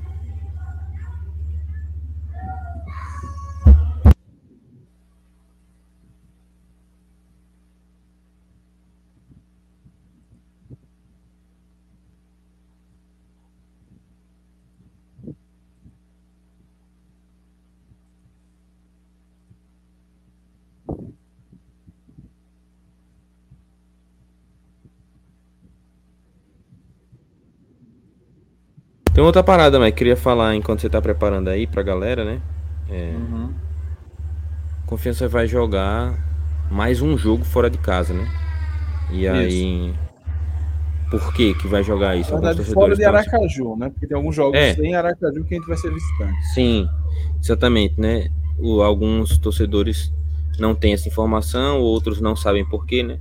Tanto o Frei Paulistano como o Falcon vão mandar os jogos no Batistão, inclusive preocupa demais, porque a gente já viu que depois de tanto tempo parado o gramado do Batistão não tá bom, né? Principalmente ali naquela parte perto da nossa torcida. É, e com quatro mandantes no Batistão, a gente não sabe até que ponto esse gramado vai aguentar até o final do estadual. Mas enfim, Confiança foi disputar um jogo fora do estado, lá em colégio. O segundo jogo fora do Batistão a, se disputa- a ser disputado vai ser é, contra o Itabaiana, agora na terceira rodada. Depois disso, todos os outros jogos, a tendência é que se confirme todos os jogos disputados dentro do Batistão, seja porque alguns a gente é mandante, seja porque outros a gente é visitante de Frei Paulistano e Falcon. E aí, passando para a segunda fase, é, com fé no pé, em primeiro ou em segundo, né? A gente vai enfrentar os que passam do mata-mata. Aí sim que as coisas mudam. Mas pode ser que um desses que passem né, no mata-mata seja novamente Falcon ou Frei Paulistano. E a gente joga no Batistão novamente. Então, com isso, para o torcedor que queria é, fazer, adquirir o plano para assistir o Campeonato Sergipano, para assistir o Confiança no Campeonato Sergipano é, pela ITTV, né? Então já começa a não valer muito a pena. É, mas aí também tem a info- eu recebi a informação que tem o tipo o ingresso do jogo. O torcedor pode pagar esse ingresso do jogo para Itabaiana, né? Quem quiser assistir só aquele jogo no site da ITTV, Não inclusive. teve para o jogo do América. Então, não teve para o jogo do América. Inclusive, vou, vou tentar é, coletar mais informações sobre isso para no jogo do Itabaiana, de repente, a gente desenhar alguma parceria aqui, né? É, dos nossos canais, dos nossos meios de comunicação, porque teve muita gente ontem, quando eu postei o story, é, que eu estava vendo o jogo no YouTube, porque eles liberam os 30 primeiros minutos. A gente viu dois gols, né? É, os dois primeiros gols saíram antes dos 30. E muita gente perguntando, tá vendo aonde, tá vendo por onde, por que canal é. Então tem muito torcedor de confiança que ainda nem sabia dessa informação e nem sabe por onde tá passando é o jogo. Então vou conversar, né, junto com pessoal da ITV para ver se a gente consegue alguma parceria boa é, para oferecer algum plano massa para o torcedor do confiança nesse jogo contra o Itabaiana, que é o único jogo que o torcedor não vai ver no Batistão nessa primeira fase. Os outros, é a sua obrigação é estar lá, né? Então não vou nem falar nada em relação a isso. Boa. É, DG, antes de ir pro React, o Frei joga, vai jogar no Adolfo. Rapaz, acho que não, viu? Frei Paulistano e confiança, se for esse o jogo. Se for no Adolfo, não faz sentido. Não. O que eu, sei, o que eu soube é Frei ia, ia mandar no Adolfo, porque ó, olha, a fuleiragem. Mande. O, o novo prefeito de Frei Paulo não se bate com o gestor do Frei e aí não liberou o estádio de Frei Paulo para o Frei jogar lá. É. Aí eles vão mandar no Adolfo. Agora, contra o Confiança, sabendo que vão querer, para ter uma renda melhor, eles vão mandar no, no, no Batistão. Até porque Pronto. se, se botar um jogo do Confiança no Adolfo, você pode mandar reformar depois o Adolfo, porque vai dar muito ruim. E não tem estrutura nenhuma, né, velho? Não tem estrutura nenhuma para receber um público nem para transmissão. Exato. Eu não, eu não sabia disso, o Mike tá trazendo essa informação, o Wilson, então vou correr também atrás de, de alguma outra confirmação, mas vamos ficar com essa de Mike aí, que eu acho que tá mais informado. Boa. Ó, o Jefferson traz a informação aqui completa. Frei mandará no Adolfo, menos contra o Confiança e o Zé. Excelente. Ó, rapaz, não vejo a hora do Confiança conseguir levar com frequência 15 mil torcedores para que nós comece a sonhar com o próprio estádio, palhaçada aquela grama. Nem que faça um estádio com capacidade de 10 mil, mas que seja nosso. Com dinheiro, boa vontade e uma certa maluquice, dá para adaptar o, o, o, Sabino ali para virar uma espécie de baenão, né? O baenão cabe gente pra caralho, apertadinho, mas cabe. Uhum. Até que ponto vale ter um estádio? Ah, porque o Sabino, se for para ser estádio, deixa de ser trein sendo treinamento. A gente teria que não ser treinamento. Falar em centro de treinamento, Mike. Fábio, eu quero o meu CT. Ei, Fábio, eu quero o meu CT. Vou fazer essa faixa e levar pro Batistão. Gol da sorte, gol da sorte nada. Eu quero é um CT. Ai, ai. Deixa eu ver se eu pulei algum chat. Ah, ó, falando do Frei, né? Goleiro do Frei pior do que Nintendo. O cara não sabe se posicionar. Impressionante. Pois é, o nome. Esse goleiro nada mais, nada menos é Jean Drosny. Não, deixa pra lá. Bora de react, react aqui do coletiva de imprensa do Professor Vinícius Eutrópio, por enquanto é professor. Se começar a fuleirar, deixa de ser professor.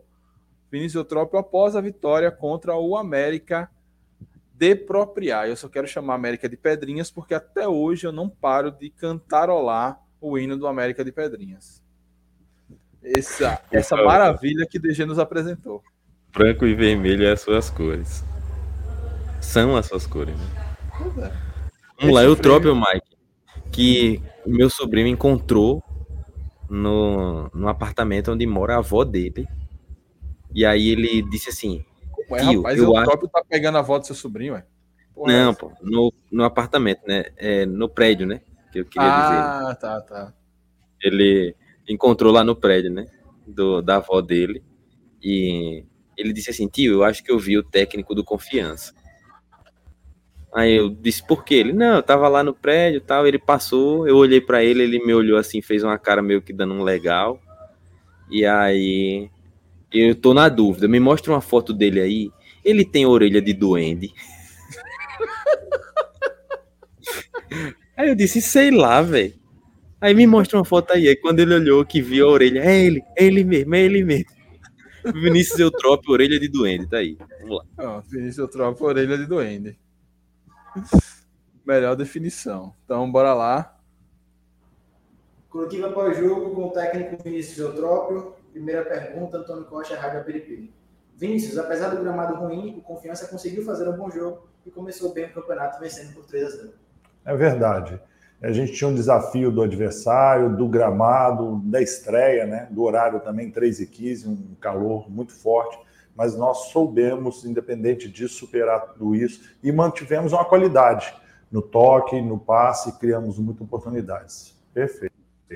Carlos É, DG, dessa vez o, o gramado não foi uma desculpa para uma má atuação. Acho que confiança, pelo que eu pude perceber daqueles 20 primeiros minutos que liberaram, né? E Leônidas pode até, se ainda estiver na live, pode até falar melhor, porque estava lá em Porto. É, parece que o Confiança realmente se preparou para jogar num gramado como esse. Ou você achou que foi só ruindade mesmo do América? Eu acho que os dois, Mike. Não, não dá para colocar um ponto só, não. É, o primeiro gol ele sai de uma jogada de um erro, né? Da dupla de zaga do Jefferson falando aí, né? É o doente do tropismo, é isso aí. É... No, no primeiro gol foi uma falha da zaga, né? Que Alan Grafito consegue ganhar uma disputa sem nem disputar, né? A bola sobra para ele, ele domina de peito e, e, finaliza de canhota, com a bola meio quicando ainda, né? É, o segundo gol é um gol de escanteio, né? Que também, com a bola um pouco confusa, o time consegue fazer os 2 a 0 Depois teve muita chance, o Confiança criou. É, a gente ouviu falar que Charles perdeu bastante gol, mas o importante foi abrir logo o placar, logo no início do jogo, dar tranquilidade para a sequência da partida. E o América realmente é um time que ainda deve se encontrar durante o campeonato, porque nesse começo é muito frágil. Boa. Além disso, é, tem os melhores momentos completos no canal de Mário, né? Não sei se você viu, realmente é, Charles perdeu muito gol. É, e antes do, do, do, dos dois gols iniciais, que foram um em sequência do outro, Confiança já cria umas duas ou três boas chances ali. Realmente conseguiu se adaptar ao terreno. Bom, que bom que hoje não ficou, não ficamos no, no chororô da grama. Channel de Rádio Sertão FM. Vinícius, na estreia fora de casa, a confiança venceu com tranquilidade numérica no placar. Qual a avaliação que você faz do comportamento tático do time dentro de campo? É, início ainda de temporada, a gente tem muita coisa para evoluir. É, foi feito realmente tudo aquilo que a gente vem treinando, com as variações, com as movimentações, com os nossos princípios de jogo, mas o, o que eu reputo como mais importante foi manter o foco, o respeito ao adversário e também manter um nível de intensidade do início até o final do jogo. Bem, evolução, foco e intensidade. É, e deu ali o desconto do início da temporada. Isso mesmo, né? Ele fala, Mike, aí de, de um ponto assim de respeito ao adversário que é fundamental, né? É, confiança tem que sempre respeitar o adversário. E se o adversário é fraco, eu lembro de uma frase de Edmundo, né?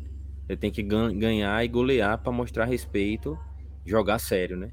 É. Isso. Não humilhar com dribles, com dribles de necessário, na verdade. Com dribles não. Com dribles de necessário, com é, firulas de necessário. Jogar sério desde o começo, fazer o resultado, até porque pra gente é isso que nos resta, né? É o campeonato sergipano. Eu não vou repetir a frase de Luizinho não para não zicar, mas o campeonato sergipano é muito importante pra gente. Boa, boa. Acho que é isso mesmo. Acho que confiança nesse ponto respeitou o adversário. Acho que como só os, os próximos jogos é uma semana depois, não teve aquela história de tirar o pé no segundo tempo. Segundo tempo, confiança amassou o, o, o América. O placar só não foi de 5, 6, 7, porque o confiança é ruim para finalizar. É, mas realmente manteve o foco. Se o time obedeceu aos seus padrões táticos e conseguiu resultado, é, bom. O, enquanto teve gás, o América só chegou uma vez e quando chegou, o Genesini estava lá para conferir. Enfim, é, pelo menos um, uma boa notícia aí. Antônio Aragão, da PNP TV. Vinícius, qual a importância de começar vencendo?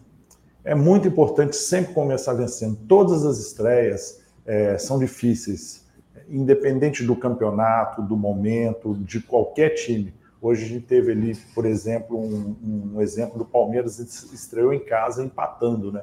Então a estreia é sempre difícil e isso nos dá muita força, nos motiva mais a manter a continuidade desse trabalho. E aí, DG? Não, já, eu, já tô com um certo, uma certa resistência às comparações de Eutropo, sabe? é a Alemanha que fez o planejamento na Copa e foi eliminada, porque o planejamento não é a certeza de que vai. Então, ele fala bem disso para ilustrar, né? É, que o Palmeiras tal, mas assim, proporcionalmente, o Confiança estava enfrentando, um time muito fraco, né? time muito fraco, muito debilitado, é, e a gente já tinha feito um, uma estreia em jogos valendo, né? Então, eu, eu sinceramente acho que não muda para o jogador, de tipo, gerar um frio na barriga nesse sentido, é, para essa disputa. E a importância de, desse, desses três pontos, na minha opinião, algo que o Trop não falou, é largar bem no campeonato, embalar, né? Começar agora a embalar, porque depois vir adversários mais fortes e a tendência é que os jogos sejam mais disputados. É, ele fala em outro sentido um pouco mais emocional, e, mas enfim, são perguntas óbvias, né? Que é, geram respostas pergunta... óbvias, né? É, realmente. É, não, e o pior, e se, olhando em perspectiva, em retrospectiva, na verdade, o Confiança nunca se enrola muito na fase de grupos do Campeonato Sergipano. Nossos problemas nos últimos anos foi justamente na hora da decisão. É manter esse foco e isso, e que os detalhes dessa vez sejam a nosso favor, né? Porque os detalhes sempre estão caindo para outro lado, aí complica. É, no ano passado, Mike, a gente se enrolou contra o Atlético Gloriense e contra o Frei Paulistano no Batistão a gente fez um gol cagado no último minuto, né? Isso. É, teve um outro jogo também que a gente é, perdeu contra o Lagarto no Batistão, se não me engano. Foi um 4x1, 3x0, um negócio assim. É, teve, foi em 2019. Alguns... Foi o, o é. jogo que demitiu o Betinho e veio, e veio o Daniel. Então, a gente tem, tem uns históricos de alguns jogos, né? É, sim, sim. Que a gente se embola no meio. E no ano passado, esse empate contra o Gloriense foi suficiente para dar vantagem do empate por Falcon na fase decisiva. Que a gente ficou de fora. Não, beleza. Eu falo no sentido assim, claro, quando a gente olha depois, a gente sempre lembra do jogo contra o Gloriense. Mas talvez se o Confiança entra com vantagem, a postura do Falcon poderia ser outra. É, mas também se a gente passa do Falcon ali, é, a gente nem tava lembrando de, desse jogo do Gloriense. A gente tava pensando, talvez, se a gente fosse campeão em cima do Sergipe, ou se fosse vice. A gente tava pensando em outras questões. É, mas enfim. Não, é isso. Só não pode vacilar contra os pequenos. Exato. Ah, tem que fazer os pontos, fazer o saldo, mesmo que agora o saldo não, não, não conte mais para a fase decisiva, né? É, mas pelo menos pode ser a diferença da gente ir direto para a semifinal ou ter que fazer mais dois jogos de repescagem. Após três jogos na temporada, você já encontrou o time ideal? É muito cedo, né? A gente falar três jogos na temporada são duas semanas. Então, o time ideal, na verdade, é o elenco ideal. A gente tem que ter o elenco, a gente conta com um grupo reduzido, por isso todos eles são importantes. Obviamente, vai haver preferências daqueles jogadores que saem jogando, mas o mais importante é que todos eles é, tenham, tenham tido um bom desempenho nesses três jogos. É isso, né? Também uma pergunta óbvia para uma resposta óbvia. É bom é bom realmente ele pensar em ter o elenco ideal, até porque com cinco substituições a gente mexe hoje com 16 jogadores em campo, de um elenco de 26. É, e aí se a gente tira os dois reservas, né?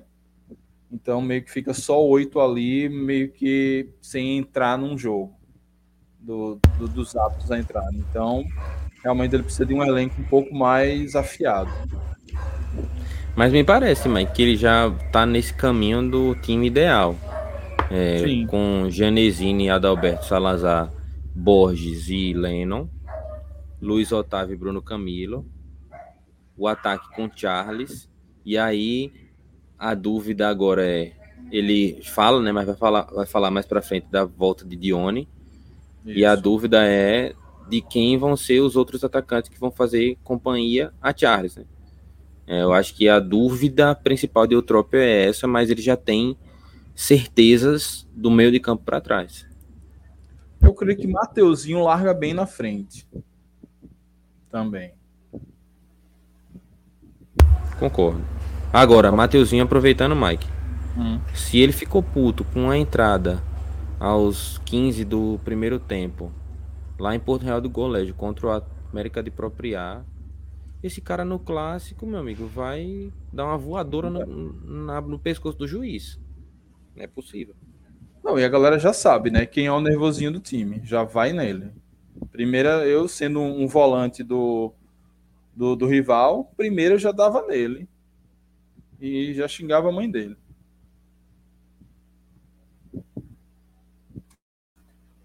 Mas, além da camisa, teve a Atalaia. Vinícius, nesses três primeiros jogos do Confiança na temporada, o zagueiro Salazar tem aparecido com destaque. Hoje a exibição foi coroada, foi coroada com gol e assistência. Qual a avaliação do início de temporada? Salazar deu uma assistência? É verdade. Salazar é uma grata surpresa para a gente, né? Surpresa positiva. A gente, obviamente, trouxe Salazar em virtude de indicação, de, de orientação, de análise do nosso, nosso setor de análise, de atletas que já trabalharam, da comissão técnica, mas ele trabalhando no dia a dia, ele superou as expectativas, não só através do seu futebol, mas com a sua liderança e a sua postura muito profissional. Foi realmente coroado por tudo que ele vem fazendo nesse curto tempo ainda de confiança. Salazar, futuro xodó da torcida, ou ele já pode ser considerado um xodó da torcida? Realmente é um cara chama atenção, né? O personagem nessa temporada. O nosso boneco de Olinda da Colômbia, né? Colômbia, mas que ele é. É da Colômbia. Pronto, então. Ele da, de longe parece grande, de perto imagine, viu? É, se ele deu uma assistência, a única possibilidade que eu imagino é no primeiro gol. Foi uma bola chutada, né, para a área e os dois zagueiros do América eles tentam disputar a bola e acabam a, a bola sobrando para Alan Grafite. Mas não dá para ser considerado assistência porque é. não é um, um passe direto. Fez um gol que todo mundo esperava que fosse um gol de cabeça, mas ele fez de pé, né? É, também esse negão deve calçar uns 49, 52, daquele tamanho ali para sustentar, mano, aquela altura ali. Ele tem umas perninhas assim meio zambeta. É curioso, até falei no Batistão. Ele tem uma perna de Dalcin, né? Joga a perna lá longe para pegar, não é um cara muito rápido, então muitos cortes ele faz nesse sentido. E ele com o Adalberto deu uma liga boa, né? Eu tô boa. curioso para ver como é que eles vão reagir contra adversários mais rápidos. Isso. Que é a nossa, a nossa dúvida, porque são dois zagueiros mais lentos. Pois é, e ele até, a gente até teve esse teste contra o Souza, eu acho que foi o time que conseguiu mais, mais chances de gol contra a gente nesses dois jogos. É, que o Souza investiu muito na, na velocidade, conseguimos barrar até certo ponto, mas o Souza ainda chegou algumas bolas em Gianesini. É, contra o Ferrão era Ciel, que também já é veteranão no, no ataque. O, o, América só deu um ataque mesmo realmente relevante. Da Jornal FM. No campeonato é importante vencer e fazer saldo de gols. Para você, o número de gols 3 hoje foi o ideal? é, na verdade, é, é, importante sim, né? Pode é, determinar alguma classificação, alguma disputa no final. Sim, foi importante. Os três gols eles foram, foram bons, mas não refletiu aquele número de oportunidades e chances perdidas ou chances criadas que nós desperdiçamos. E a última? É, bem, sobre, sobre esse ponto é isso, né? Mostrando que realmente o, o time ainda precisa melhorar a parte de finalização. Charles está devendo muito nessa temporada. Será que ele melhora agora contra o Gloriense, DG? Tem que melhorar, né? Também se não melhorar contra o Gloriense, vai melhorar contra quem, né?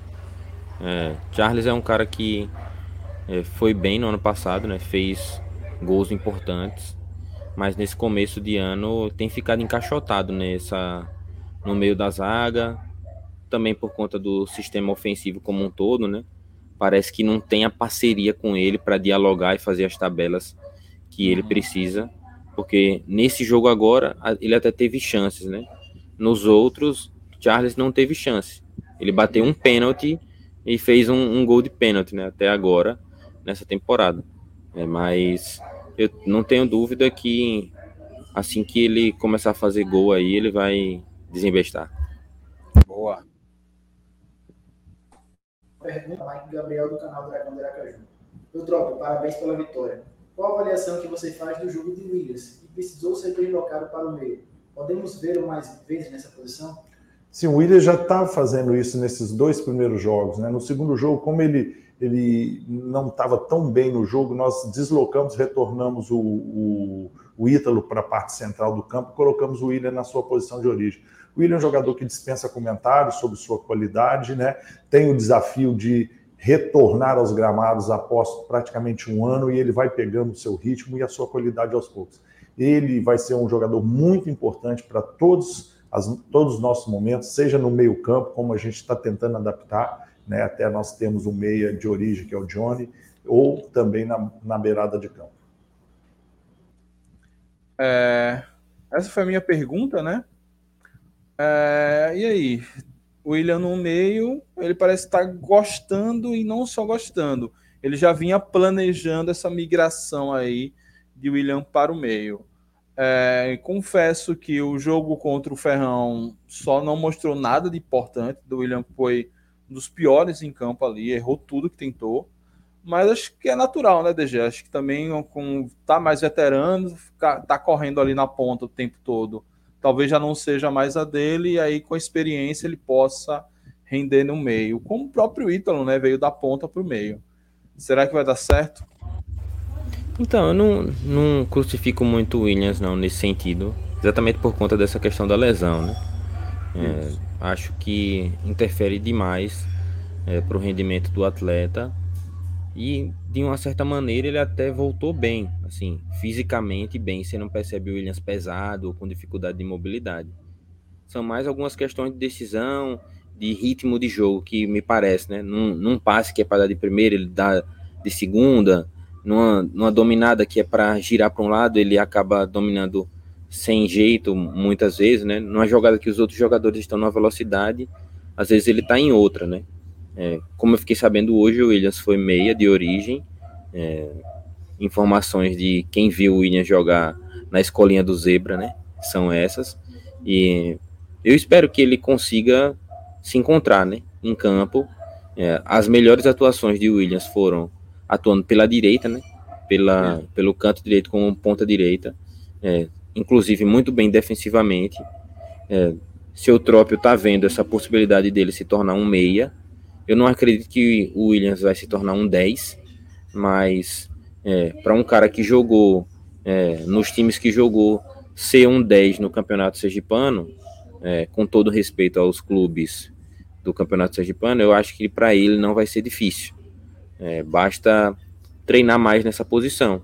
E aí eu acredito que o Trópio coloca uma hora de meia, outra hora de ponta, outra hora de meia, outra hora de ponta, dificulta um pouco esse, essa adaptação à posição. Acho que seria importante, no caso dele, ter certo a posição que ele joga, até porque, como eu Trópio bem disse, ele está nesse desafio de voltar de quase um ano parado. Boa. É, é interessante também, é, ó, o Jefferson aqui, ó, joguei com o Williams no Zebra, ele era meia mesmo, jogava com a 8. É, não, importante porque assim, nós temos muitos atacantes. É, nesse início, acho que dá para sentir que Alan Graffiti pode fazer um bom papel. É, fez algumas jogadas interessantes no jogo contra o Ferroviário. Me ressinto dele ter tido uma jogada ele estar com gol aberto e não e, e, cagou no pau e não quis chutar. É, ele fez um gol agora. Mateuzinho é inclusive a esperança, foi citado nominalmente na coletiva após a, a eliminação. É, o próprio Charles, Léo, agora que apareceu bem, Negueba, que Negueba é, ele não começou, não jogou bem quando entrou de titular no jogo, no jogo contra o Souza. Mas ele entrou razoável contra o Ferrão. Ontem ele entrou bem também, pelo relato da turma que estava lá em Porto. É, então, acho que o ataque não vai ser um grande problema. A gente tem bastante atacante até. É... Então, eu creio que pode dar certo, né? Guardadas as devidas proporções, é, Neymar meio que fez essa, essa mudança para a seleção brasileira, né? Ele veio jogar um pouco mais na, na ponta. E eu já venho oh, no meio e eu já venho falando de muito tempo é, essa coisa do meia clássico, camisa 10, como existia antigamente e tal, é uma espécie de extinção, porque assim, tirando o Modric, qual grande camisa 10 que você lembra da Copa do Mundo que acabou tem menos tem um mês e pouquinho? Quer dizer, tem nem um mês, né?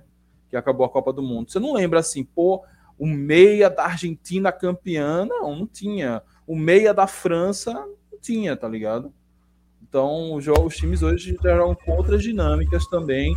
Não existe mais aquele meia que tem que carimbar toda a jogada, que encontra aquele passe magnífico que destrói as defesas. É, é raro. E nem Modric, Mike, é esse 10, hein?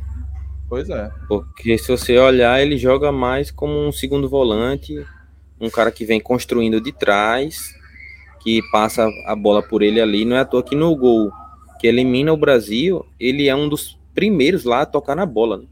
Ele não faz parte da jogada na sua finalização. Se a gente for pensar no meia clássico, é um cara que joga à frente dos volantes, atrás dos volantes do adversário, entre o volante e o zagueiro, pifando mesmo é, a zaga. E Modric nem isso foi. Então, é, é um fetiche do 10 que eu nem sei como é que a galera vai lidar quando olhar Dione jogando, porque tá todo mundo é, inebriado na, no gol pelo Campinense, né? Que ele fez aqui achando que Dione vai fazer um daquele a cada jogo. Vamos ver, galera. Tenha calma aí. Boa. É, só passar uns comentários aqui antes de a gente fechar. Williams 8, Jones Ribeiro 9, 87, 88 era embaçado. É. Que time. Ribeiro, que foi campeão pelo Confiança. E é coordenador geral do meu sindicato. Que homem maravilhoso. Charles estava zicado ontem, tentou a bola. Não, logo vai deslanchar. Tomara. E vamos para o final. Ou acabou? Ah, acabou. Coletiva pós A minha pergunta foi a última. Então, esse foi o react da coletiva é, de Vinícius Eutrópio. Deixa sua opinião aí nos comentários ou no chat para falar o que o nosso duende da bola, duende proletário, falou nessa coletiva. É, agora bora para outra coletiva, outra outro react. Gente, já começa tocando, né? Calma, Mike, vamos lá. Calma, é. calma. Ah, o meu aqui eu subi pro canal. Geralmente eu subo pro canal e, e, e, e boto ele não listado. Entendi. É, então, coletiva do menino Bruno Camilo. Bruno Camilo, que tá com bronzeado em dias. Sol, o sol de Porto Real do Colégio deixou o homem com a cor do verão. Então, bora lá. O Bruno, queria que você falasse da importância de começar vencendo fora de casa e principalmente depois da eliminação que deve estar doendo ainda um pouquinho, né, aos cofres do clube, a cabeça do jogador, do treinador, quanto é importante largar na frente no campeonato que vocês não vencem já há dois anos. Ah, cara, a gente sabe que sempre estreia é difícil, né, é um jogo complicado. É, então a gente foi bem, bem focado, bem concentrado. E estrear sempre com vitória é muito bom, né? Com largar com o pé direito e, e que nem foi o jogo ontem, entendeu? A gente se, se doou o máximo, se empenhamos muito. A gente estava bem preparado para esse jogo e graças a Deus a gente saiu com os três pontos. Graças a Deus a gente saiu com três pontos, Mike? Tá aí a é resposta. Boleirão demais. Viu? É. Media training afiadíssimo. Ô, Mike, será que você já viu Bruno Camilo e Fernando Dragão Gaiato juntos no mesmo lugar? será que parece alguma coisa com Bruno Camilo? Deixa um Rapaz, pouquinho. É, deixa, eu, deixa eu ver se eu consigo fazer um, uma visualização lado a lado.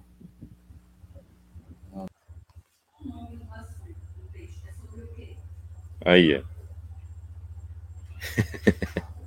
Acho que ele.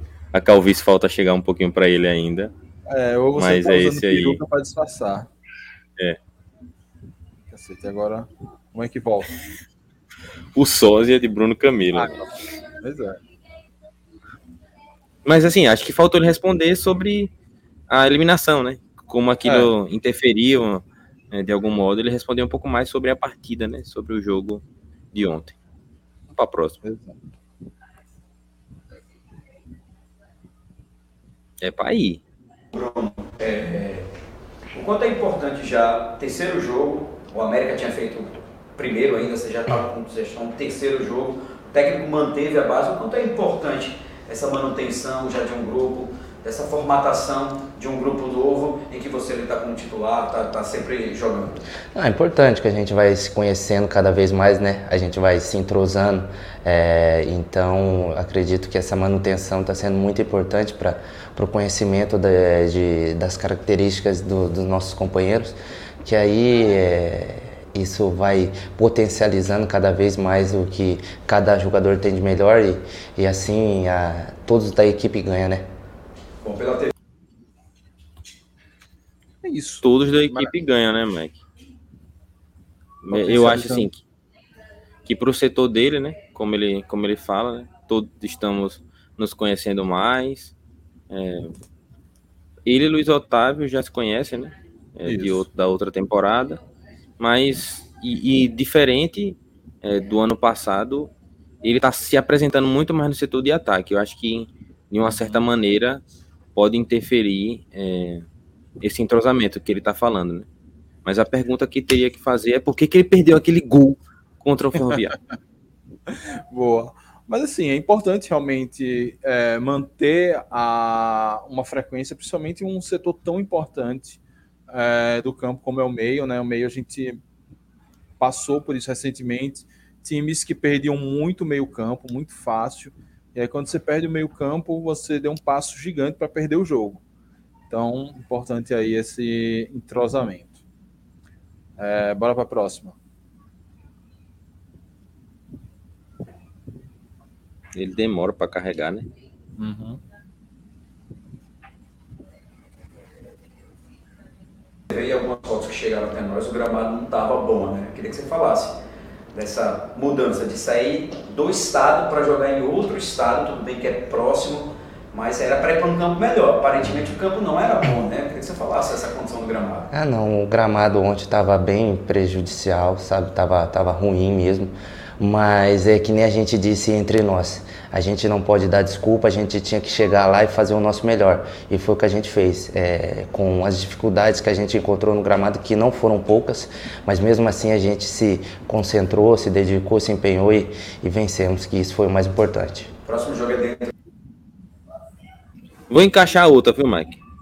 Vai lá, vai lá, vai lá de casa, gramado melhor, Batistão. Quero que você já fale desse segundo confronto. É Gloriense ou é Gloriense ou Gloriense? Gloriense contra o Gloriense. Um adversário que deu trabalho à confiança no ano passado, uhum. principalmente aqui jogando no Batistão. Acho que você não estava, você chegou para a Série C.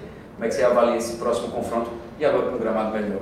Não, dentro de casa a gente sempre vai muito forte, né, cara? A gente sempre vai para vencer e é isso que a gente vai fazer. A gente vai se preparar bem durante a semana, ver o que o professor vai passar para nós da equipe deles e, e manter uh, os nossos padrões que a gente vem mantendo para a gente fazer um bom, um bom jogo agora no sábado e sair vitorioso. Beleza, obrigado. Acabou?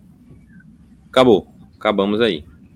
Bem, é isso, né? É, do gramado, eu não sei se caso tivesse empatado ou perdido, se a resposta seria igual, mas pelo menos a gente vê uma evolução de não ficar choramingando. O gramado é esse e é nesse gramado que a gente vai ter que ganhar. Do Atlético Gloriense, ele mandou ali uma enfim, conversinha de sempre de boleiro que não tem como julgá-lo, mas também não dá para extrair muita coisa, né? Aí também o Guilherme hoje não estava muito inspirado para fazer essa entrevista, não. É, eu tenho um, um, ponto a destacar em relação à entrevista, que é a voz do locutor de Bruno Camilo, né? É um cara que eu não esperava que ele tivesse essa voz. Né? Ele fala bem postado, né? O Confiança enfrentou dificuldades naquele gramado. E mas, assim, é o que a gente comentava aqui na live, né? É, tem que ganhar, meu amigo. Tem que ganhar, não tem que ter desculpa para cima e ganhar. E é. diante agora do Gloriense no próximo jogo, ele não estava na, na última partida aqui, né? Chega para a Série C. Isso. E vai jogar no Batistão, né? Eu acho que seria importante fazer alguma comparação em relação à primeira rodada, né? Como foi o Gloriense na primeira rodada e o que esperar, né? Inclusive, eu acho que é, que é algo que a gente vai fazer esse exercício mais para frente no pré-jogo, mas já poderia ser, ter sido colocado aqui para melhorar um pouco mais essa resposta dele, né? Mas enfim, não, não parece ser um, um cara que, que parou para olhar né, o que aconteceu no campeonato. Isso. E eu acho que numa realidade que a gente tá, o jogador não pode esperar que só venha do treinador, que venha da análise de desempenho. Ele mesmo tem que estar tá consumindo isso, meu irmão, e o cara, e os caras, e o adversário, ganharam, perderam, empataram, tal, enfim, informações que devem partir do próprio atleta. Boa. É... Eu tinha uma coisa a comentar sobre isso, mas agora o Bruno Moto mudou um comentário aqui engraçado e eu me perdi. É... Não, sobre o Gloriense. É, eu não cheguei a ver os, primeiros, os melhores momentos, porque a TTV não disponibilizou até onde eu vi mas eu vi um comentário final, uma análise do jogo contra o Lagarto. Parece que o Lagarto foi um pouco melhor e o Gloriense só conseguiu é, só conseguiu fazer uma jogada ofensiva, só chegou uma vez na, no campo do Lagarto, depois no, durante os 90 minutos. Né? Lembrando que o, o estádio do Lagarto tem um bom gramado, é, Então não, não era um problema de gramado. E também tirando aquela máxima que Janesini falou na entrevista antes do jogo contra o América, e que é um fato, contra o confiança os times normalmente tendem a se desdobrar um pouco mais, até porque é uma vitrine tanto, né? Então, é, vamos, vamos esperar, vamos ver se sair esse, esses melhores momentos de Lagarto e Gloriense, a gente pode até assistir aqui juntos sim, em live. Ó, o Bruno Mota dizendo, ó, Bruno Camilo e Luiz Otávio, acho. Ah, Dione, Bruno Camilo e Luiz Otávio, acho que fica um meio-campo perfeito. Será que é nível Série B? Para quem está brigando pelo rebaixamento, talvez. Até porque Dione desse acho que é o único que nunca jogou Série B, mas Bruno Camilo já acho que jogou pelo Juventude. E Luiz Otávio jogou pelo Botafogo e pelo CRB. Inclusive, Luiz Otávio é jovem, parece que tem 23 anos. O cara tem um currículo da, grande da porra e, e, e, é bem novinho ainda. Leonardo, ó, tomara que o Dione jogue sábado já. Tem uma pergunta que eu deixei para trás, eu nem sei se o Cabra ainda está ao vivo. O Jânio. É, quando começa o programa de sócio torcedor? Então, é, nós não sabemos. Então, ainda está em é, um, uma incógnita. Volte um pouquinho na live, ou espere a live acabar e recomece ela, que você vai a gente falar bastante sobre os problemas e possíveis soluções para o programa de sócio torcedor. É, Dione, tomara que jogue sábado já. Eu acho que ele vai ser relacionado e pode entrar no segundo tempo. Já que ele já está na transição, tem uma semana toda para fazer essa transição. Não é possível que que seja algo tão sinistro assim, essa inflamação que ele teve aí.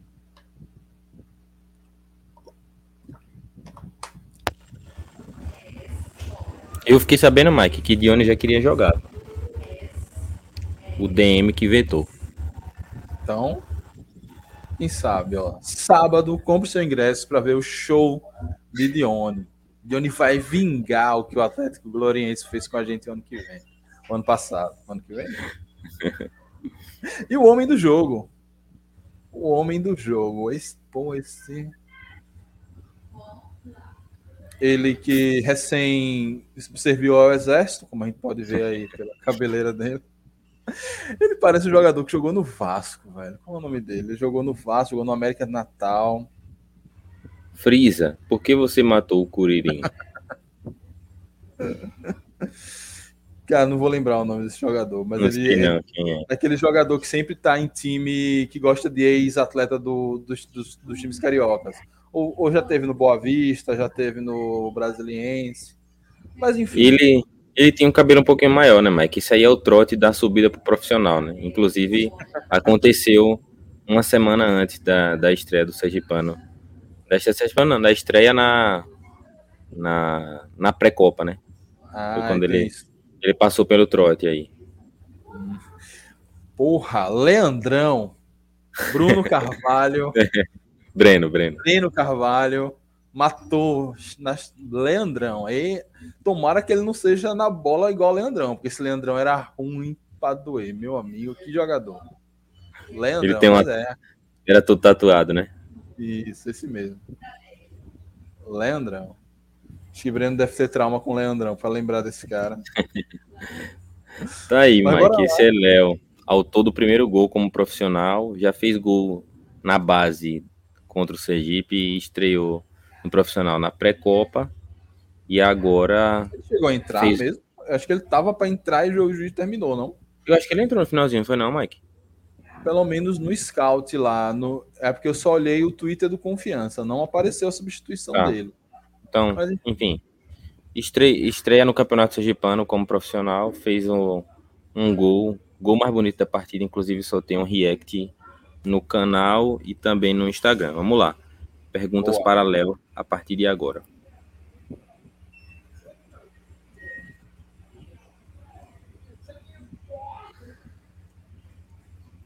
Não tô ouvindo.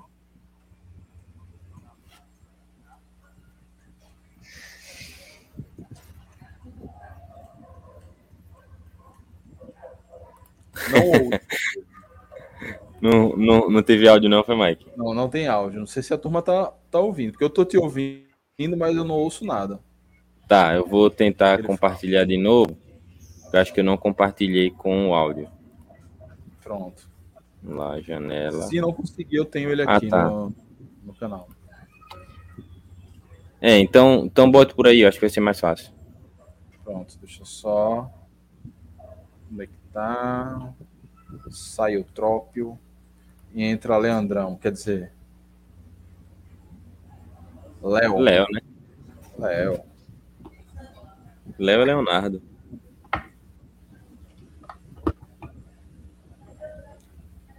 Inclusive o. Um professor de escolinha dele comentou no, no, no React que eu fiz dos melhores momentos. Ah, meu Massa. aluno Leonardo, vai. ó, Guardem esse nome. Oi. O Mike, eu já até falei que ele com essa careca aí fez o gol. Aí eu citei que tá com a carequinha de Ronaldo. Rapaz, eu lembrei de Ronaldo pelo Cruzeiro aí. Se o mundo dá essa volta, Léo estreia pelo confiança fazendo gol. Depois desembesta a fazer gol. Depois sai do Brasil, vai para Real Madrid. Fica milionário, dá o Hexa pro Brasil. Depois volta e compra a SAF do confiança. É, rapaz. A saga de Léo.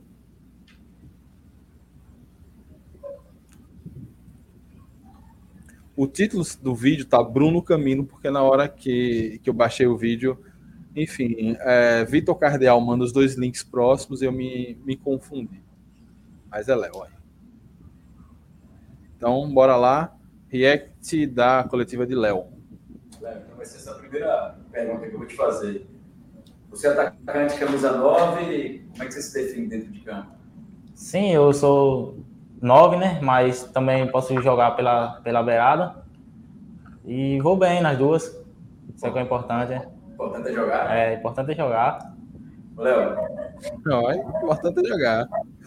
Professor, chama nós que a gente resolve. Joga de nove, joga na beirada. Homem, eu, se eu puder dar um conselho, que eu tenho idade para ser seu pai, eu já posso falar isso aos 41 anos. Léo, invista na nove. Acho que tá faltando muitos noves no Brasil. DG, qual conselho você daria pro menino Léo? Deixa o cabelo crescer, porque essa orelha é grande demais. Não, mas sem a resenha, né? é, eu acho que, que Léo começa muito bem, né? Essa primeira pergunta é, tem muito cara de primeira pergunta da primeira entrevista, né? É uma pergunta que faz e o cara ainda meio sem saber direito o que responder. Eu sou nove, né? O importante é jogar, tal. Aquela, aquela coisa do desconforto da primeira entrevista coletiva. Mas eu fiquei felizão quando eu soube que foi ele que fez o gol. É, até porque é, é da base, né? É um moleque que se- sai daqui, se destaca aqui. Tomara que ele consiga fazer, né? Também seu nome aqui durante um tempo, dar algum retorno pra gente em campo e depois fazer também uma grana, né? Ser negociado. Então, se eu tenho algum conselho para dar, meu amigo, é foque na carreira. Boa. Até porque é importante ter um jogador revelado por aqui para ver se inspira o confiança finalmente é, ter um trabalho de base consistente. É, e você falou da primeira resposta da primeira entrevista, o que ele deve ter ensaiado para falar isso. E deu tudo errado. Pois é. Então, bora lá. primeiro gol profissional ah, no segundo jogo pela confiança. Ainda já caiu a ficha ou você fica lembrando de quem, quem foi que deu o toque, como você dominou? O que, é que você fica recordando desse primeiro gol teu? Sim, primeiro gol como profissional, mas não tem isso, eu estou bem tranquilo, porque sei da minha capacidade, sei do meu potencial. É o primeiro, mas eu creio que é o primeiro de muitos que estão por vir aí. O que, é que eu vi É Confiante no confiança. É o primeiro, eu pensei que era- é o primeiro, mas já fiz muito na base, enfim, já estava esperando e tal. E nem respondeu direito a pergunta do cara, né? eu confio no potencial, né? Eu acho que é, é uma, uma fala que ele diz e que a gente ainda não conhece, né? Eu lembro de Léo jogando, é um, ele joga de nove mesmo, né? Ele tem um, uma certa habilidade, assim, não é aquele 9 durão, não. Até porque, ele, pela sua idade, ele é um 9 bem magro, né? É, ainda vai desenvolver muita parte muscular, né? Isso. Então ainda tem, ainda tem bastante mobilidade, consegue se deslocar bem dentro de campo. E, e, esse gol que ele faz, né? A pergunta de Guilherme, se ele ficava pensando como era a jogada, né? É, na jogada ele faz uma movimentação bem massa, né? Ele puxa a marcação para dentro, faz uma movimentação para fora quando ele recebe o passe de Negueba, que inclusive vai aí o, um detalhe, né? Eu e Carla, a gente tava escutando um beijo, Carla. Não sei se ela tá vendo agora, acho que não, deve estar tá no treino. É, a gente tava escutando na rádio, né? É, o jogo e vem a jogada. Lá vai a confiança, Charles, Charles vai Negueba, Negueba, cara a cara com o goleiro, gol! Aí lá, foi gol de Negueba, eu disse, não foi. Se fosse Negueba, não era gol. Negueba tocou pra alguém. Ela, vamos apostado, vamos apostado. Eu digo, tá, espera, espera aí. O cara, gol! Gol de Léo! Eu disse, toma aí. Receba. Eu sabia que, que a jogada tinha sido tocada e tomara que Negueba continue assim. Um bom assistente também serve, né, Mike? Poxa, assistência é bonito, né? Bonito demais. Era a dica que eu dava sempre a Robinho. Cara, abre uma, um parêntese rápido aqui sobre Negueba. Eu tive a, o sadismo o sadismo não, o masoquismo de abrir o gol que Negueba fez igualzinho é, jogando pelo São Raimundo na semifinal da Copa Verde contra o Paysandu. Ele uhum. ganha do, do, do, defensor no meio, avança, estava muito me melhor marcado, só que ele não tenta driblar, driblar o goleiro. Na primeira espaço aberto que o Papão deixou, ele meteu e a bola entrou. Enfim, fecha parênteses, Tristeza. enxuga as lágrimas e vamos continuar aqui com o Leandrão. Ô, oh, com o Léo. Vinícius Eutrópio falou para você. Sei que muita gente chegou até você, mas o que, o professor falou para você depois do final do jogo ali? Quais foram as palavras? Você se lembra? Não, é quando acabou o primeiro tempo, o Felipe, o auxiliar, veio conversar comigo, tal, de bola parada me explicando, porque para mim já deixar ciente, concentrado, porque ele sabia que a qualquer momento eu poderia entrar na partida. E no final do jogo, alguém falou com você, o troco foi lá, te deu força, teve alguma palavra que te marcou ali? Alguém hum, do elenco? Todos, todos os companheiros, meus companheiros, é, me parabenizou e me falaram que isso é fruto de muito trabalho, trabalho muito, e é fruto de muito trabalho, né? trabalho, trabalho muito, fruto de muito trabalho. Ele deve ter falado alguma coisa que tem um corte ali, você viu? Eu vi o corte, Mike, mas eu não sabia se era travado da internet ou se foi corte mesmo. Acho que foi um corte ali. Ou seja, o Trop não falou nada para ele. É, o Trop cagou para ele. Aí tá feliz, olha o sorriso do garoto. Tá felizão e a gente também. Pô, é bom demais. É, um moleque daqui, a gente vê um moleque crescendo, né? Não chegar um mala cheio de bossa, cheio de marra. Que eu nem sei se ele é daqui, eu não consegui identificar esse sotaque direito, não. Também não sei não, mas vou tentar achar aqui. E esse gol pode mudar a tua carreira, assim, você acha que isso é muito importante? Atacante vive de gol, isso pode ser um divisor de águas na sua carreira de repente, assim, já o primeiro gol, para essa temporada, pelo menos? Sim, é muito importante, né? Tá marcando, como você falou, atacante vive de gol. E é sempre importante é, tá marcando, né? E esse gol como eu falei, espero que seja um ser primeiro de muitos para que portas possam se abrir né, e seguir em frente. Você nasceu onde? Lagarto. Ah, de lagarto, meu amigo. Os caras que vêm de lagarto para a base do confiança tem que vir para brilhar. Que terra abençoada. Diga aí, será mãe. Que ele, será que ele tem um irmão? Leandro, né? Talvez. Eu ia dizer que o nome dele é Leonardo David do Espírito Santo. Né? Eu pensei que ele era do Espírito Santo, mas na verdade ele é de Lagarto. Fez a base no Confiança, jogou no Lagarto também no Sub-20 e do Sub-20 do Lagarto vem para o Confiança. Ele que vem de lá. Se for do povoado Brasília, então, é certo que vai ser jogador bom. Aí Pedro já pode fazer um contrato até 2030 e, e, tá sossegado. Então, assim, só para quem não entendeu, né? É, lá, é, os irmãos Valdo e Anderson vieram de Lagarto para a base do Confiança e brilharam. Lagarto é o município que mais formou jogadores, eu ia citar esse, né? É, que mais formou jogadores para o futebol nacional de destaque, né? Que eu posso dizer. Pois é. É. Novo Diego Costa, não. Vai ser nada de novo Diego Costa. Tocou no Léo é Creu. É isso aí. Boa, boa. Quem é famoso lagarto de jogador? Diego Costa. Quem mais? Diego Costa, Anderson, é, Valdo. Você tem contato Esses. com esses caras? Só com o Diego, os outros só conheço assim por nome mesmo. Nunca cheguei a ver pessoalmente essas coisas. Pode... Porque Diego é um jogador sem vergonha. As estrelas ele não conseguiu ter contato ainda não, mas vamos fazer esse encontro aí, né? Dos lagartenses. Diego Costa vira e mexe tá por lá, né?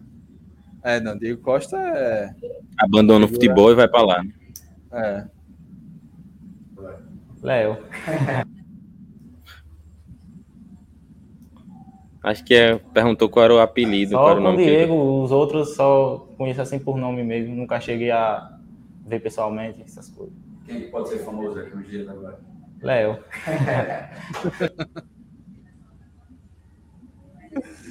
E esse aí, o nosso querido Léo. é, tocou no Léo é Creu. Léo, seja que, cara, que grata surpresa, né? Que não fique só nesse gol, que ele vá crescendo aí na carreira, vem de Lagarto, cidade que revelou nós, re- reveladora de craques. Boa entrevista, divertida, né, DG? Massa. É, valeu, valeu o react. Ainda mais por, pelo cenário, né? Tudo que aconteceu, de ver uma jovem promessa despontando na carreira e desse, dessa toda a dificuldade, né, de, de ceder a primeira entrevista. Enfim, é, boa sorte a Léo, boa sorte a ele na frente do Confiança. É, quem sabe, né? Ele vai ser o nosso nove aí nesse ano, no ano que vem. Enfim, importante é estar sempre no elenco ali à disposição. E como muita gente fala, né? Ah, não, é porque não pode ter um jogador dessa idade. Rapaz, se for olhar no Flamengo, no Santos, no Vasco, enfim, em tantos times que, que revelam jogadores para fora do Brasil, né? Sempre tem um moleque surgindo da base e jogando no profissional. Por que não aqui também, né? Uhum. É. Oi, o Bruno comenta uma coisa interessante. Dá para ver que tem carisma, deve ser bom de vestiário. Pois é, porque apesar do da ainda estar se adaptando a essa vida da entrevista e tal, mas é um moleque carismático, sorridente, enfim. Parece realmente ser gente boa, menino Léo.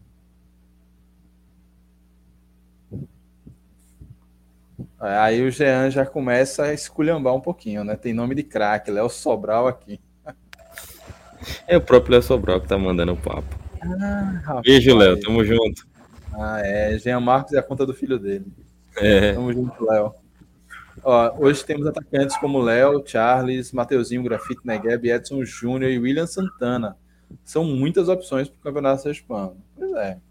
Dessas muitas opções, uma há de dar certo, não é possível. É, então, é isso. Fizemos os reacts que tínhamos que fazer aqui, né? Vamos gerar os cortes para ir preenchendo essa semana que não deve ter tanta notícia aí. É bom que a gente vai botando os cortes aí para preencher os espaços. Teve uma notícia que a gente esqueceu de falar, talvez entre num giro, mas que foi a saída do preparador de goleiro, né? Pois é. E não tá no site oficial do Confiança.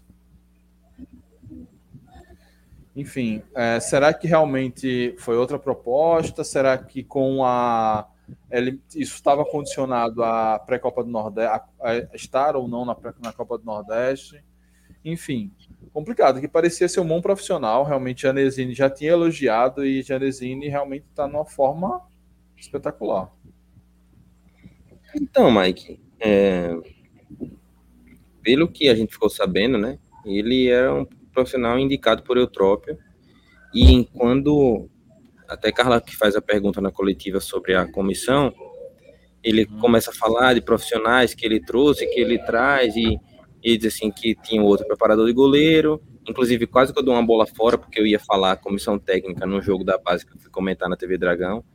Eu ia citar o outro preparador de goleiro e o presidente na hora disse: Não, não, não, não é esse mais não, não é esse mais não, mudou, mudou. Aí a gente anunciou ali na hora esse cara que tava vindo do Kuwait, alguma coisa assim, e volta Isso. pro Brasil e tá, enfim, tava no confiança. E depois da vitória de ontem, ele, ele anuncia sua saída. Não tem ainda dizendo para onde ele foi. É, mas, assim, é, é uma perda que tem que ser é, reposta logo, né? Afinal de Exato. contas, o os goleiros trabalham separado, precisam desse trabalho.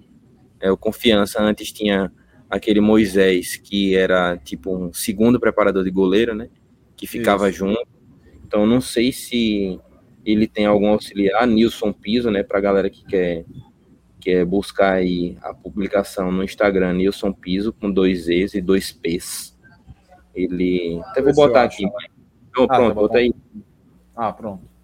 É, ele postou, postou no dia de ontem, né, praticamente na, na madrugada, né, falando da despedida dele do clube. E, e agora é, é esperar para ver quem vai ser o próximo profissional, até porque também o clube não se mani- manifestou de maneira oficial. É, e a gente também nem perguntou, né, se já estava alguém trabalhando, enfim, alguma coisa nesse sentido, até porque hoje foi folga para os atletas, né. É, hoje foi folga para os atletas e muito trabalho para mim. Hoje eu trabalhei pra caramba. Hoje, né? É, então, ó, esse é o post dele no Instagram. Bronzeadaço, né? Esse também, não sei se foi a Praia de Atalaia ou foi Porto Real do Colégio. Ó, deixa eu até seguir ele aqui. É, hoje me despeço deste grande clube que aprendi a admirar. A dê confiança que a sua trilha seja com muitas vitórias e conquistas. Digo até breve, porque um dia voltarei neste lugar incrível. Agradecimento a Deus por me colocar em um clube família e a todos da diretoria, comissão técnica, jogadores, funcionários e a torcida, do porteiro ao presidente, onde fui muito bem recebido. Meu muito obrigado. Vou até ali e volto em breve. É, Nossa. É, isso aí. Nelson Piso, Nilson. preparador de goleiro. Hã? Nilson. Nilson, Nilson Piso, preparador de goleiro aí, que deixa o confiança. É, então hoje a gente está com dois déficits, né? Estamos sem diretor de futebol e agora sem Uhum. preparador de goleiro. Então espero que isso seja resolvido quanto antes. Mike, Danou-se, isso é comemoração pela saída do homem. rapaz, será que o Washington Coração Valente vai ser preparador de goleiro?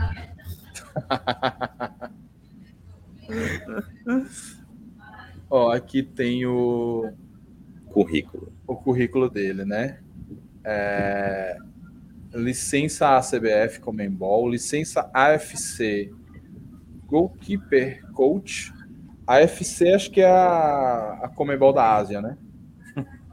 É, A Confederação da Ásia. E graduado em Physical Education. Aí Work Country. Isso aí eu tô com. Aí o meu celular não. O meu celular Não carrega, né? não, não carregou aqui os emojis. mas é Brasil, Canadá. Não, Brasil, Japão. China, China, China, Japão. Japão, Aí Emirados, Kuwait e, Kuwait. É, e o outro eu não sei qual é não, mas é Emirados.